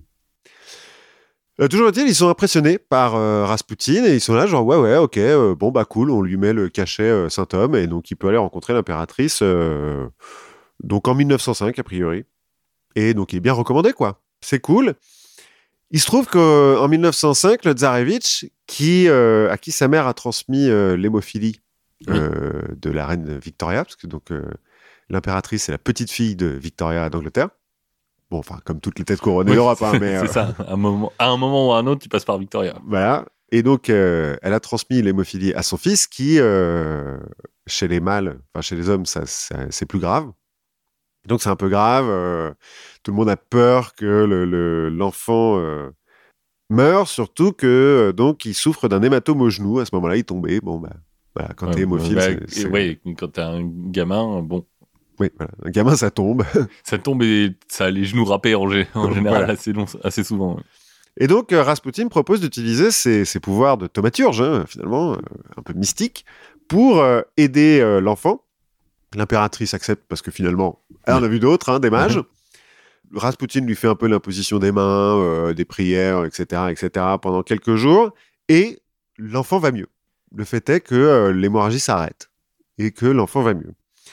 Forcément, Rasputin est, couvert de cadeaux et euh, genre monte en flèche dans l'estime euh, de l'impératrice. De la Ouais, cour, ouais. hein, de manière générale. C'est 1905. Enfin, tu vois, le... c'est pas si vieux que ça. hein. Non, non, non, mais Enfin, c'est à la fois pas si vieux que ça. C'est euh, l'année de d'Einstein. ouais. Enfin, tu te dis. Et les dirigeants d'un des plus grands pays du monde qui disent Oh, tiens, un mage. ouais, ouais, et non, mais surtout que c'est pas le premier. Et puis là, il Oui. le laisse, ça marche? En fait, on sait pas vraiment ce qui s'est passé. Est-ce que euh, le juste l'hémorragie s'est arrêtée parce que bon, ils ont Oui, été hémophiles, il y a un moment donné où ça s'arrête. La, la théorie un peu en vogue chez les médecins, c'est qu'en fait, les médecins officiels, enfin scientifiques de l'époque, utilisaient l'aspirine comme antidouleur Oui. et ne savaient pas que l'aspirine euh, est un fluidifile Oui. sang. Donc, ne surtout pas donner à un hémophile. Ça, on l'a apprend dans les années 60 euh, du XXe siècle. hein.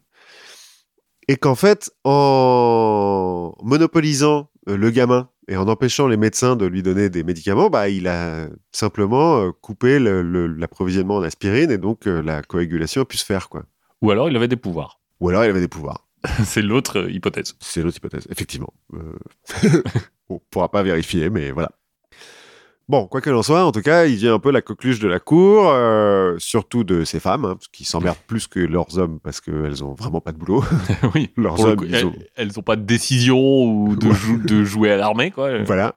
Autant leurs maris sont un petit peu obligés de temps en temps de faire euh, genre, euh, on va visiter les troupes euh, et on va se mettre en uniforme. On va faire des lois ou. Ouais. Autant les femmes, non, elles s'emmerdent. Donc, bah, Rasputin, pourquoi pas. Alors après, euh, il a du succès au- parce qu'elle s'ennuie, parce qu'il est là, parce qu'il vient de Sibérie et qu'il a, euh, bah, un peu comme Jean-Bart, quand il arrive à la cour, il est un peu rustre. euh, Oui, il dénote, euh, Ouais, il est exotique. voilà, il a les cheveux gras, il a une barbe en broussaille, il a les mains de paysan, parce qu'il a quand même été Oui. paysan jusque dans sa vingtaine. Après, il est pas grand, il est pas fort, il est pas beau, il a quand même un nez abusé. Euh, mais il a un regard qui est impressionnant, il a les yeux très enfoncés dans les orbites, il a les yeux gris apparemment, et il a un regard un peu perçant, qui, euh, en plus de, de son exotisme sibérien, fait qu'il a du succès. Il a un charisme un peu animal. Ouais, voilà, et puis il a une réputation d'être un mage et d'un prophète quand même. Oui, ça aide. Voilà. Semblerait qu'assez vite, euh, il en profite un peu. Hein. Euh, il est là, genre, ouais, ouais, non, mais dans mon. En Sibérie, euh, la bise, euh, c'est quatre fois, et puis c'est directement sur la bouche, et puis il faut se toucher les fesses en même temps. bon. euh, au début, ça passe. euh, Non, non, c'est pas la main qu'on sert. voilà. Il profite un petit peu aussi des séances de magnétisme pour en fait toucher un petit peu. Euh, non, non, mais t'inquiète, c'est un massage, c'est mieux quand t'es tout nu.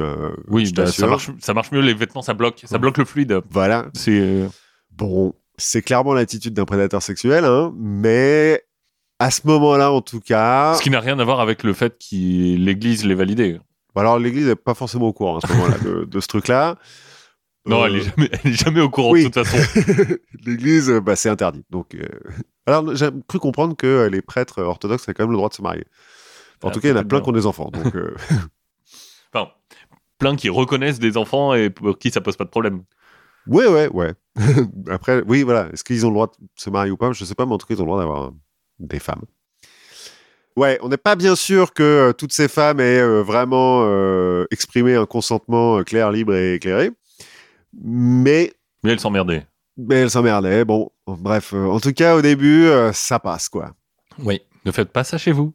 Ouais, non. Demandez, demandez le consentement, c'est important. Ouais. Et puis, il y en a qui sont vraiment subjugués. hein. C'est-à-dire qu'il y en a pour le- qui ont vraiment le, qui donnent Oui. leur consentement. Alors après, peut-être qu'elles sont euh, Sous influence. oui. sous influence, mais euh, il y a notamment euh, Anna Virubova, qui est demoiselle d'honneur et confidente de l'impératrice, qui a 21 ans hein.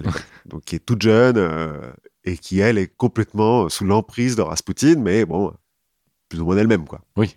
Bon, mais en 1905, il y a un peu d'autres trucs qui se passent en dehors des intrigues de palais hein, euh, en Russie. Alors déjà, euh, bah, il y a une grosse défaite contre le Japon. hein. C'est la première fois qu'un pays asiatique gagne dans une guerre moderne contre un pays occidental. Ce que j'ai découvert d'ailleurs, c'est que si les Russes ont perdu, c'est surtout parce que la guerre, elle se fait surtout à la- au fin fond de la Sibérie, Oui. Et- et qu'en fait, ça leur coûte ultra cher. Oui, de mettre des gens là-bas. quoi. Ouais, ouais, d'envoyer des canons et des armées et du ravitaillement là-bas. Enfin, le, le- le budget de la guerre pour l'Empire russe par rapport au Japon, c'est euh, 1%, quoi. Ça, D'accord. Donc à un moment donné, ils ont plus de thunes, donc ils arrêtent. Cette défaite, euh, bon, bah, ça pèse un petit peu euh, sur la Russie. Et au même moment, on a des revendications de la classe ouvrière qui est assez récente, hein, parce que l'industrialisation de la Russie se fait un peu tard par rapport aux autres pays euh, d'Europe. Soutenue par les étudiants qui ont eu le malheur de lire Marx. euh, Islamo-gauchiste. Voilà, comme d'hab. Et les paysans qui, euh, donc, je l'ai dit, depuis 1861, sont plus serres, mais mais pas loin. Ils vont réclamer des trucs à la con, genre les droits de vote, euh, le, enfin le droit d'être consulté de temps en temps, Alors ça, c'est les étudiants et la classe moyenne. Les paysans, ils vont juste réclamer le droit de d'être l'argent. propriétaires de leur terre et de, de pouvoir garder ce qu'ils font pousser, en fait, pour survivre.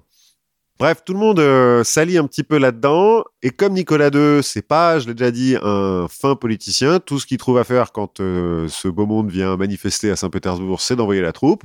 Ça s'appelle le dimanche sanglant, il y a 200 morts, euh, c'est le début d'une petite révolution. Alors, Bon. On appelle ça une révolution, mais au final, euh, Nicolas II va garder son Oui, il trône. reste, hein. mais il reste, mais il va euh, démocratiser. C'est là où, on va commencer à voir les soviets et les trucs comme ça. Voilà, il y a les premiers soviets, effectivement, et puis à la fin de, de 1905, il va accepter la création de la Douma, euh, d'un Premier ministre, euh, et d'une constitution même. hein. Ce qui doit euh, finalement plutôt lui convenir. Alors oui et non. Parce, Parce que que, ça le fait chier d'être dirigeant, mais quand même, ça le fait chier de pas l'être non plus. Bah, ça le fait chier de plus avoir le pouvoir absolu, et qu'il y a des mecs qui disent non, enfin, à qui il faut qu'ils demandent le- leur avis. Quoi.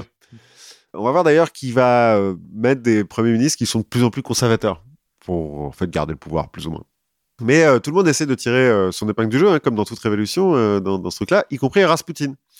Et en gros, les, les forces politiques en présence, bon, t'as des socialistes révolutionnaires qui sont les grosses forces de gauche, il y a un peu de bolcheviques, mais à l'époque, c'est pas vraiment représentatif, qui sont soutenus bah, bah, par le prolétariat, hein, ouvriers et Oui. paysans. T'as euh, le Parti constitutionnel démocratique qui est euh, centriste, classe moyenne, euh, bon, voilà, de droite. Et l'Union du peuple russe, qui est conservateur extrême droite, soutenu par les centuries noirs, qui sont des proto-fascistes. hein. D'accord. Faut dire, eux, il n'y a pas trop de doute sur, sur leur volonté. Bah, déjà, quand t'aimes bien l'uniforme, que ton uniforme est noir, c'est- Ouais. il y a des truc. chances que tu sois parmi les méchants. Ouais, ouais, ouais, il y a un truc. Et le clergé, qui veut aussi tirer son épingle du jeu dans cette histoire, se divise entre centristes et conservateurs. hein. Ils sont pas trop socialistes, euh, le clergé. Le clergé, rarement. hein. Ouais, bizarrement. Rasputin, lui, il a pas vraiment d'idéologie, mais comme il a l'oreille de l'impératrice et donc dans une moindre mesure du tsar, il peut pas s'empêcher de donner son avis, parce qu'on lui demande en même temps, donc euh, voilà. D'abord, il est partisan de la paix entre le Japon et la Russie, parce que dans les Balkans, après, il va y avoir un peu des problèmes avec l'Autriche et tout. Il va dire non, non, non, il faut faire la paix. euh. En gros, il est pour la paix. Pas particulièrement parce qu'il est humaniste, mais euh, Parce que ça donne moins de pouvoir aux militaires. oui, je pense qu'il y a un peu un truc comme ça. Et en fait, ça lui permet, euh, en étant pour la paix, de s'aligner avec le leader des centristes, le comte Witte, qui est cousin de Madame Blavatsky. Rien à voir, mais voilà. Blavatsky? Blavatsky, oui, pardon. Ancien ministre des Finances, euh, c'est lui qui a industrialisé la Russie, qui a négocié la paix avec le Japon. C'est le premier Premier ministre. euh, C'est un peu le mec qui pèse et tout. euh. Ouais, c'est le mec qui fait vraiment de la politique.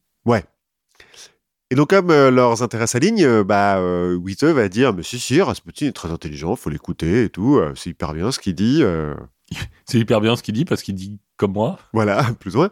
Sauf que Rasputin, il sait aussi quelle est la main qu'il nourrit, en l'occurrence celle du tsar. Donc, euh, il va prendre position aussi pour défendre le pouvoir du tsar, qui veut le garder. Et en même temps, il sait que sa position elle est un peu fragile, donc il va essayer de se faire des alliés, notamment auprès du clergé, parce que finalement, euh, il a beau ne- n'être ni prêtre ni moine, euh, il est quand même censé être religieux, quoi. Oui, à un moment, euh, si on décapite tous les prêtres, il risque d'y passer. quoi. Voilà. Donc, euh, outre euh, l'archimandrite euh, Théophane, avec qui il est déjà copain, et l'évêque Hermogène, euh, il va euh, se faire pote avec le hiéromoine Iliodore, le moine fou.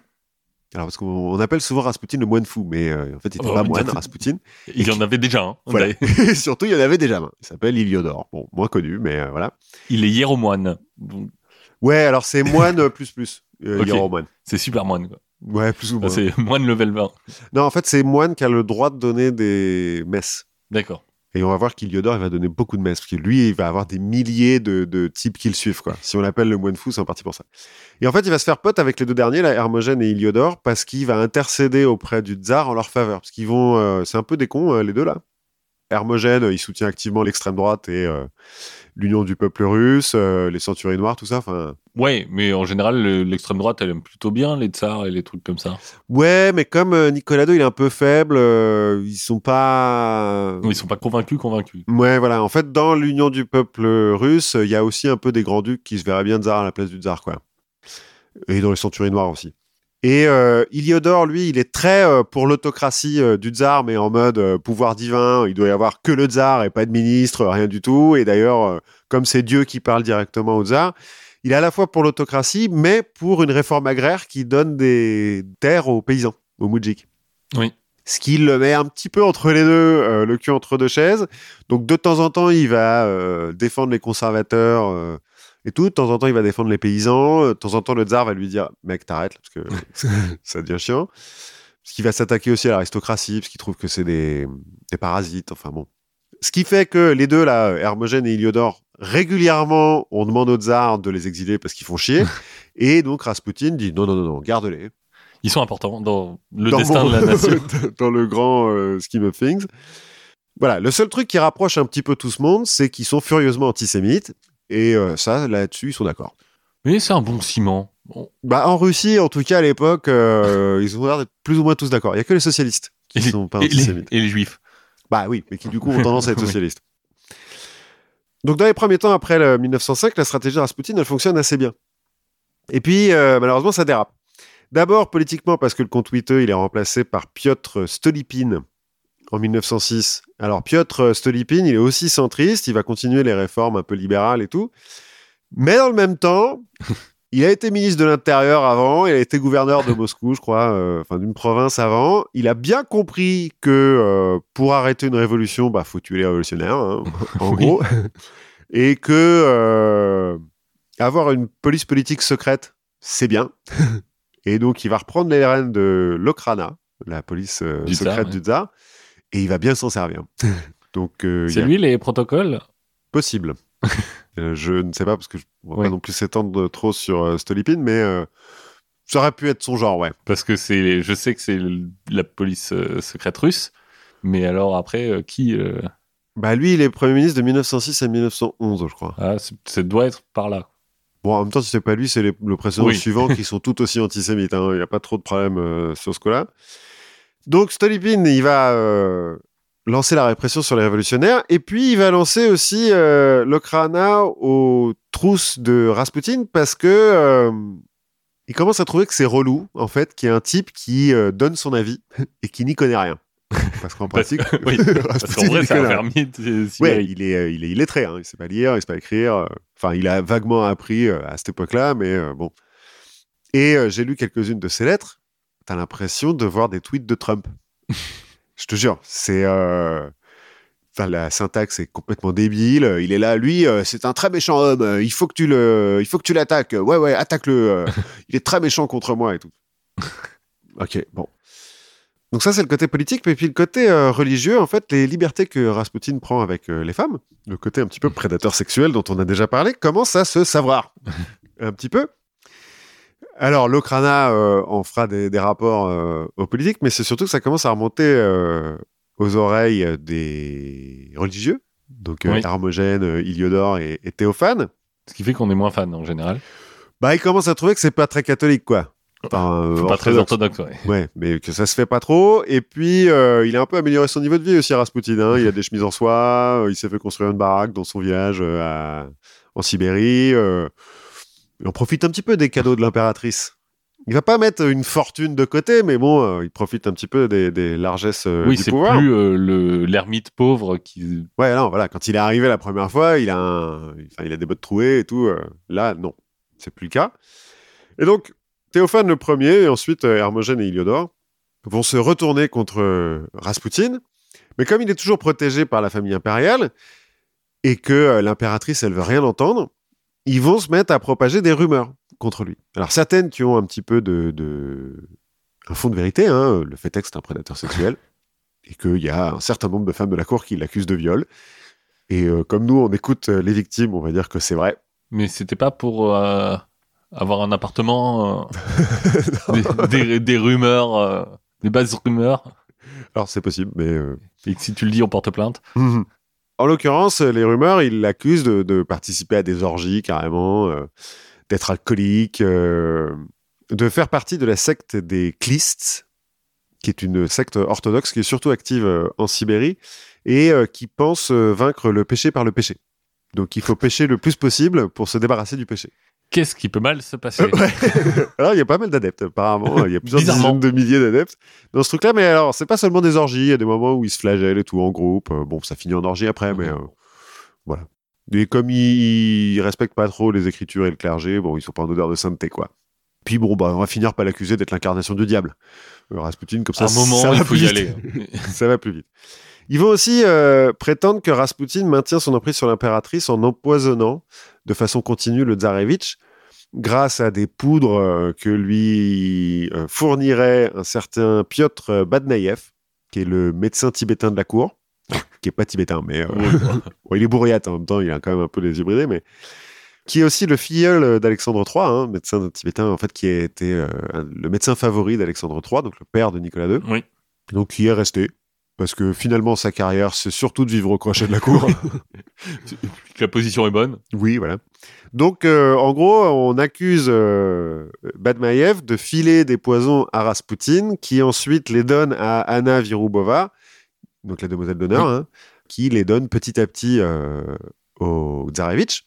Et quand il y a une vraie crise, quand vraiment il tombe et qu'il se fait mal et qu'il y a un hématome, bah, on arrête de lui filer le poison, du coup il va mieux, et puis... Ah, super, c'est Rasputin qui a sauvé le Tsarevitch. Bref, les rumeurs d'orgie et tout, les rapports de l'Okrana, on a beau pas être très très MeToo euh, à la cour, ça commence à, à poser un petit peu problème. Et la réputation de Rasputin, euh, bon bah, euh, Ouais, il en prend un coup. elle en prend un petit coup. Donc prudent, il va décider de partir en pèlerinage en Terre Sainte. Là, on est en 1911, hein, ça a quand même pris 50 toute cette Oui. histoire, pour s'éloigner de la cour. Bon, alors, euh, il passe par Kiev et tout. Mais Bon, il- il pourrait passer par la Sibérie, mais non, ce serait revoir sa femme et ses gosses. Non, non, mais il y, il y retourne régulièrement. euh. Théophane, par exemple, le- l'archimandrite, là, il commence à avoir des doutes quand il va avec Rasputin en Sibérie dans son village, Village, euh, natal et qu'il voit qu'il a une maison à deux étages, euh, et que à l'étage c'est hyper luxueux et tout. Et il fait, Hum, mais dis donc, D'où ça vient? c'est un peu louche euh, quand même tout ça. Écoute, la ferme, ça rapporte. voilà, Ma femme est hyper forte. Elle a la main verte. Bon, mais en septembre de la même année, donc euh, septembre 1911, coup de chance. Surtout que, euh, apparemment, Rasputin l'avait prédit. Bon, Enfin bon, il est possible que les prédictions de Rasputin aient en fait été écrites après. En tout cas, Piotr Stolypin se fait assassiner par un anarchiste qui, euh, à ses heures perdues, est indicateur de l'Okrana. En fait, il semblerait qu'il ait voulu faire un attentat pour prouver aux autres anarches qui n'étaient pas agents doubles. Donc, il assassine le Premier ministre, mais il se fait arrêter, et donc il est pendu dix jours plus tard. Bon. Raté.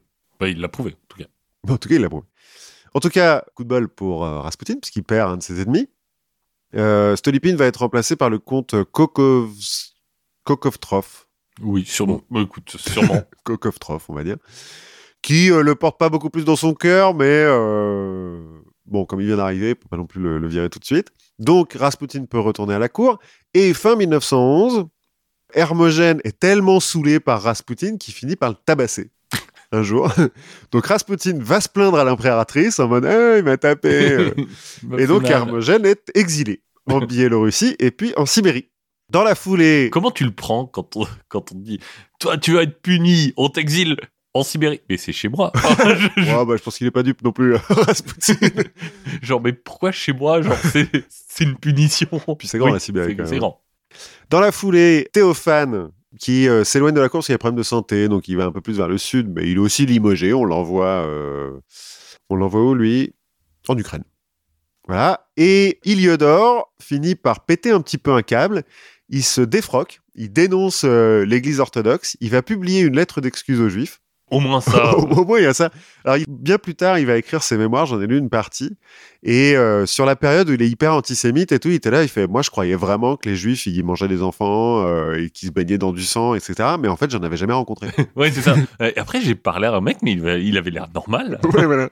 Il fait Après, j'ai rencontré des juifs qui étaient même brillants. Et je me suis rendu compte que c'était con ce que je disais. Mais voilà. Et Donc- Donc, l'ignorance Ouais. est une bonne source de la peur et de la haine. Ouais. Et donc, euh, Théophane est exilé lui aussi vers euh, Nijni Novgorod, le centre de rien. Parce que c'est genre entre l'Oural et Moscou, il y a rien. Parce que au moins, C'est la porte du rien. ouais, plus ou moins. Ça, ça ouvre la- sur tout, tout le rien qu'il y a. La région natale de Rasputin, de nos jours, c'est la région qui produit le plus de pétrole en Russie. Donc, euh, de nos jours, c'est euh, une des régions les plus riches de Russie. Alors bon, euh, pour les gens qui Oui. possèdent, hein, mais... mais là, non. Euh, Nijni Novgorod, il n'y a rien.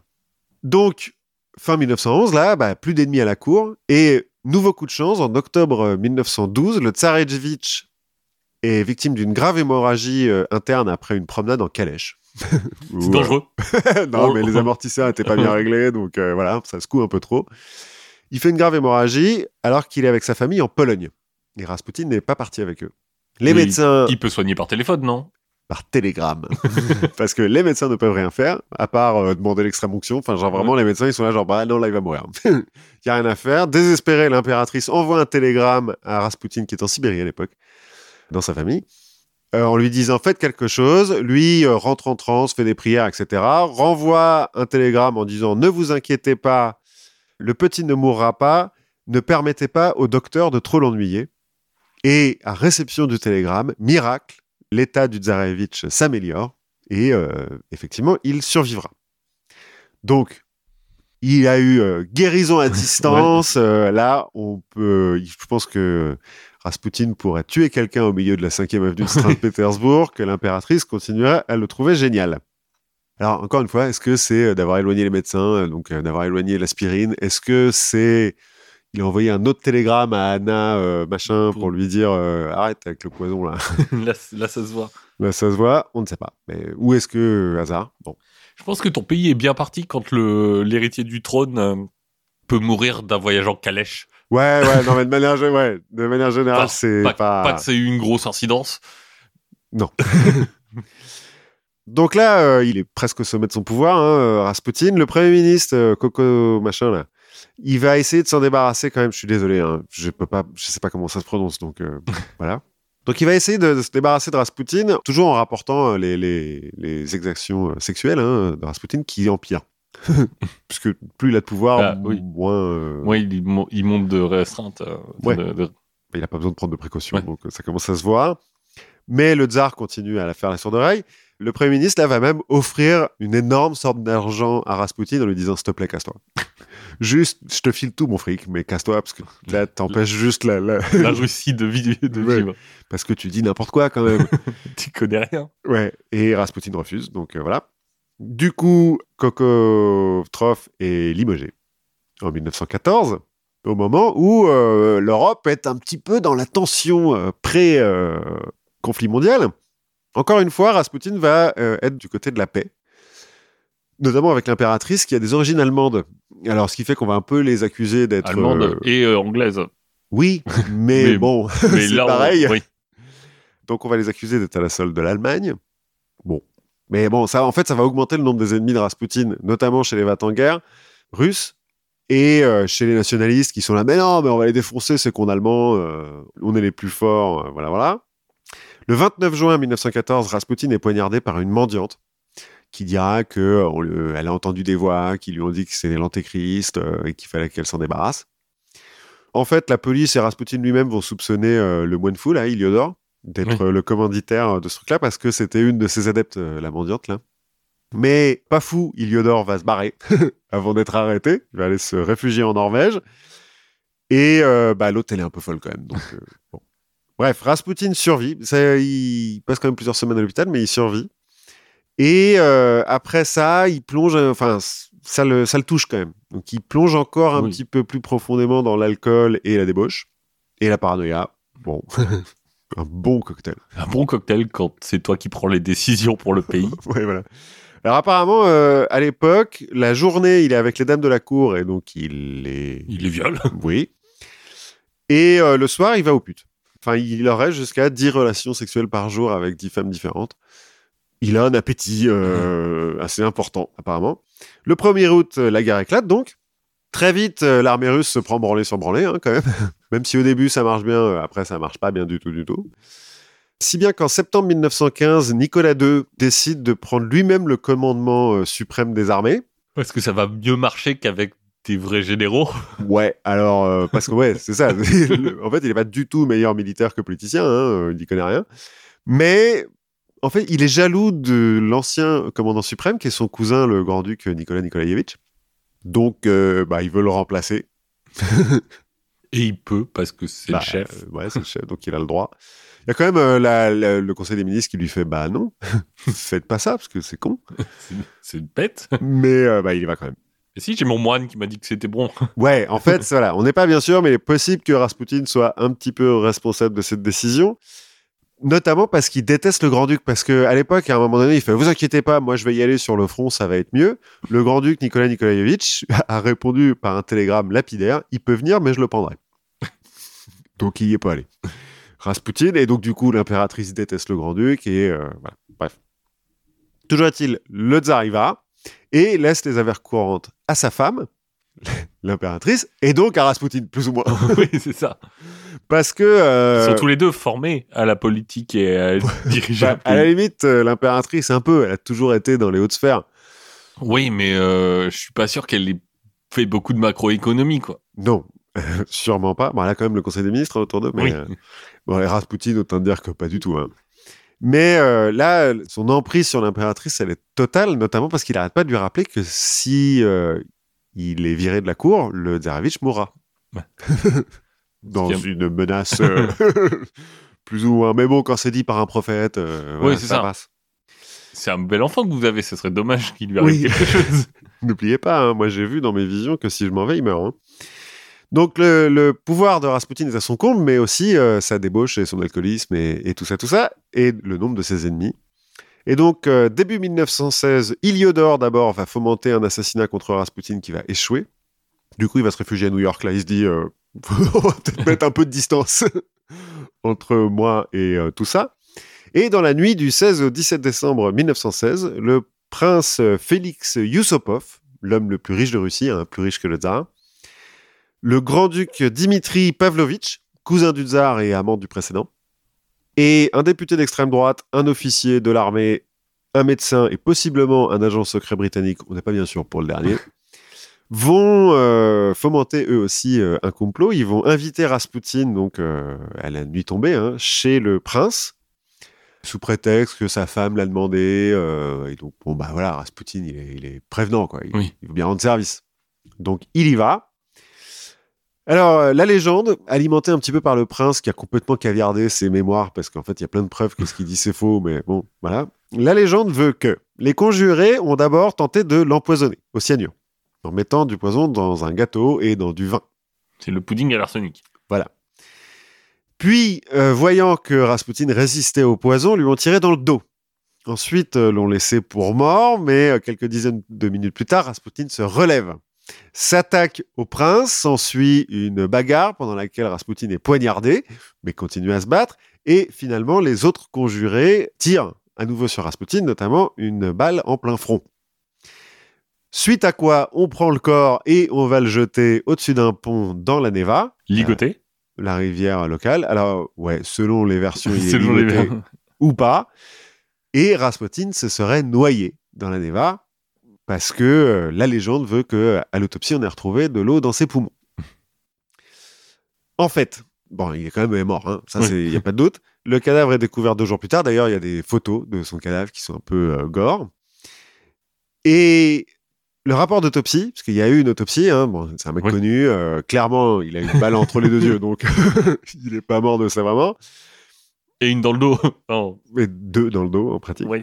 Donc c'est pas forcément un suicide. Ouais, on a des doutes. Bon, le rapport d'autopsie a disparu. En Il y a partie, plus d'encre encore. non, on pense que c'est surtout les soviétiques qui ont voulu un petit peu étouffer tout ça. Mais ceux qui l'ont consulté avant qu'il disparaisse affirment qu'il n'y a fait pas de traces d'empoisonnement. Et d'ailleurs, le médecin qui était censé euh, donner du poison a dit euh, beaucoup plus tard que bah non, en fait, il n'avait pas de poison sous la main, donc il leur a filé autre chose. Qu'il n'y avait pas d'eau dans les poumons, donc toujours sur le rapport d'autopsie, donc il ne s'est pas noyé. Hein. A priori, il est bien mort bah, d'une balle dans la tête. Comme souvent les gens qui prennent une balle dans la tête. voilà. Et que euh, le, le coup de couteau et euh, les contusions euh, sont post-mortem. En fait, les mecs se sont acharnés sur le corps après. bon. Une autre légende veut qu'une servante, enfin que la servante qui a découvert le corps euh, aurait découpé le chibre de 29 cm de Rasputin, fameux dans tout Saint-Pétersbourg, euh, lequel euh, chibre fut euh, ensuite vendu aux enchères à Londres et exposé en même temps au musée de l'érotisme à Saint-Pétersbourg. En fait, euh, à l'ombre, c'était un concombre de mer. et dans le musée de l'érotisme de Saint-Pétersbourg, c'est un sexe d'éléphanto. Pauvre éléphant. J'espère qu'il était mort. Je- ouais. En tout cas, le sexe de Rasputin n'a pas été. D'accord. Truc impressionnant qu'on voit dans, flotter dans du formol. Bah, a priori, c'est le sexe d'éléphanto. Pour peut-être le concombre de mer, enfin. bon, toujours est-il, ce n'est pas euh, sa bite à lui. Bon, le problème, c'est que son corps, euh, les soviétiques l'ont brûlé. et ont répandu les cendres dans la forêt pour pas qu'il y ait de, de, oui, de commémoration, ou Ouais, de, de pèlerinage. culte euh, de Rasputin. Ils vont d'ailleurs se servir de, euh, de De sa débauche pour justifier un peu le. Oui, la perversité du régime euh, tsariste. Il y a une dernière légende qui veut que Rasputin avait prédit son assassinat euh, et qu'il aurait dit, il aurait même écrit dans son testament que s'il était tué par des gens du peuple, euh, ce serait pas grave, mais que s'il était tué par des aristocrates, alors le sang des Romanov euh, coulerait sur toute la Russie. Et de fait, les Romanov, euh, à peine deux ans plus tard, Oui. ils y passent tous, quoi. à part peut-être Anastasia, mais euh, enfin bon. Voilà. Donc, est-ce qu'on a répondu à notre question? Est-ce que Rasputin était vraiment un gourou ou pas? En fait, je pense qu'il aurait pu le devenir s'il n'avait pas rencontré l'impératrice. Qu'il était un gourou pour l'impératrice. Oui, bah, à la limite, tu vois, est-ce que c'est pas plus simple d'avoir l'emprise sur une personne qui est super puissante plutôt que de te faire chier à développer ta secte euh, à Ouais, oui, d'un point de vue. euh, finalement, il a eu euh, le- la débauche sexuelle. Bon, l'argent il a eu l'argent, même si a priori, euh, il a quand même pas amassé, je le Oui. disais, une grosse fortune, mais enfin, il a, il a élevé son niveau de vie. Le pouvoir Il a eu le pouvoir, bon, même s'il en a fait un peu n'importe quoi, parce qu'encore une fois, c'est pas non plus un génie, hein, euh, Rasputin. Je pense que c'est un très grand manipulateur. Mais, euh, mais vraiment, les lettres, c'est- t'as l'impression de lire des tweets de Trump, quoi. C'est, euh, qui n'est pas non plus forcément un génie. alors, c'est un génie très stable. c'est lui qui l'a dit. C'est lui qui l'a dit. Donc, euh, a priori, ça être vrai. C'est toi qui as lu son livre, en fait. Oui, c'est vrai. Mais c'était avant que ce soit un, gé- un génie très stable. Bah, voilà. Bref, voilà. La vraie histoire de Rasputin, euh, était-il un mage? On ne sait pas. On ne sait pas. Mais en tout cas, on a appris plein de trucs. On a appris énormément de choses. Et je vous propose de continuer à apprendre énormément de choses en réécoutant les vieux épisodes, euh, en écoutant d'autres euh, podcasts, notamment ceux du label Podcut, que vous pouvez soutenir grâce à son Patreon. Tout à fait. Si vous voulez écouter euh, notre petit passage euh, chez nos amis de Tartine Ta Culture, ça doit être euh, disponible au moment où vous écoutez ça. A On a- priori. On a parlé de musique, on a parlé de Gourou, on a parlé de Sébastien Tellier, euh, des Beatles et tout ça. C'était très chouette, merci à eux. Et nous, on se retrouve la prochaine fois. Oui, à la prochaine fois.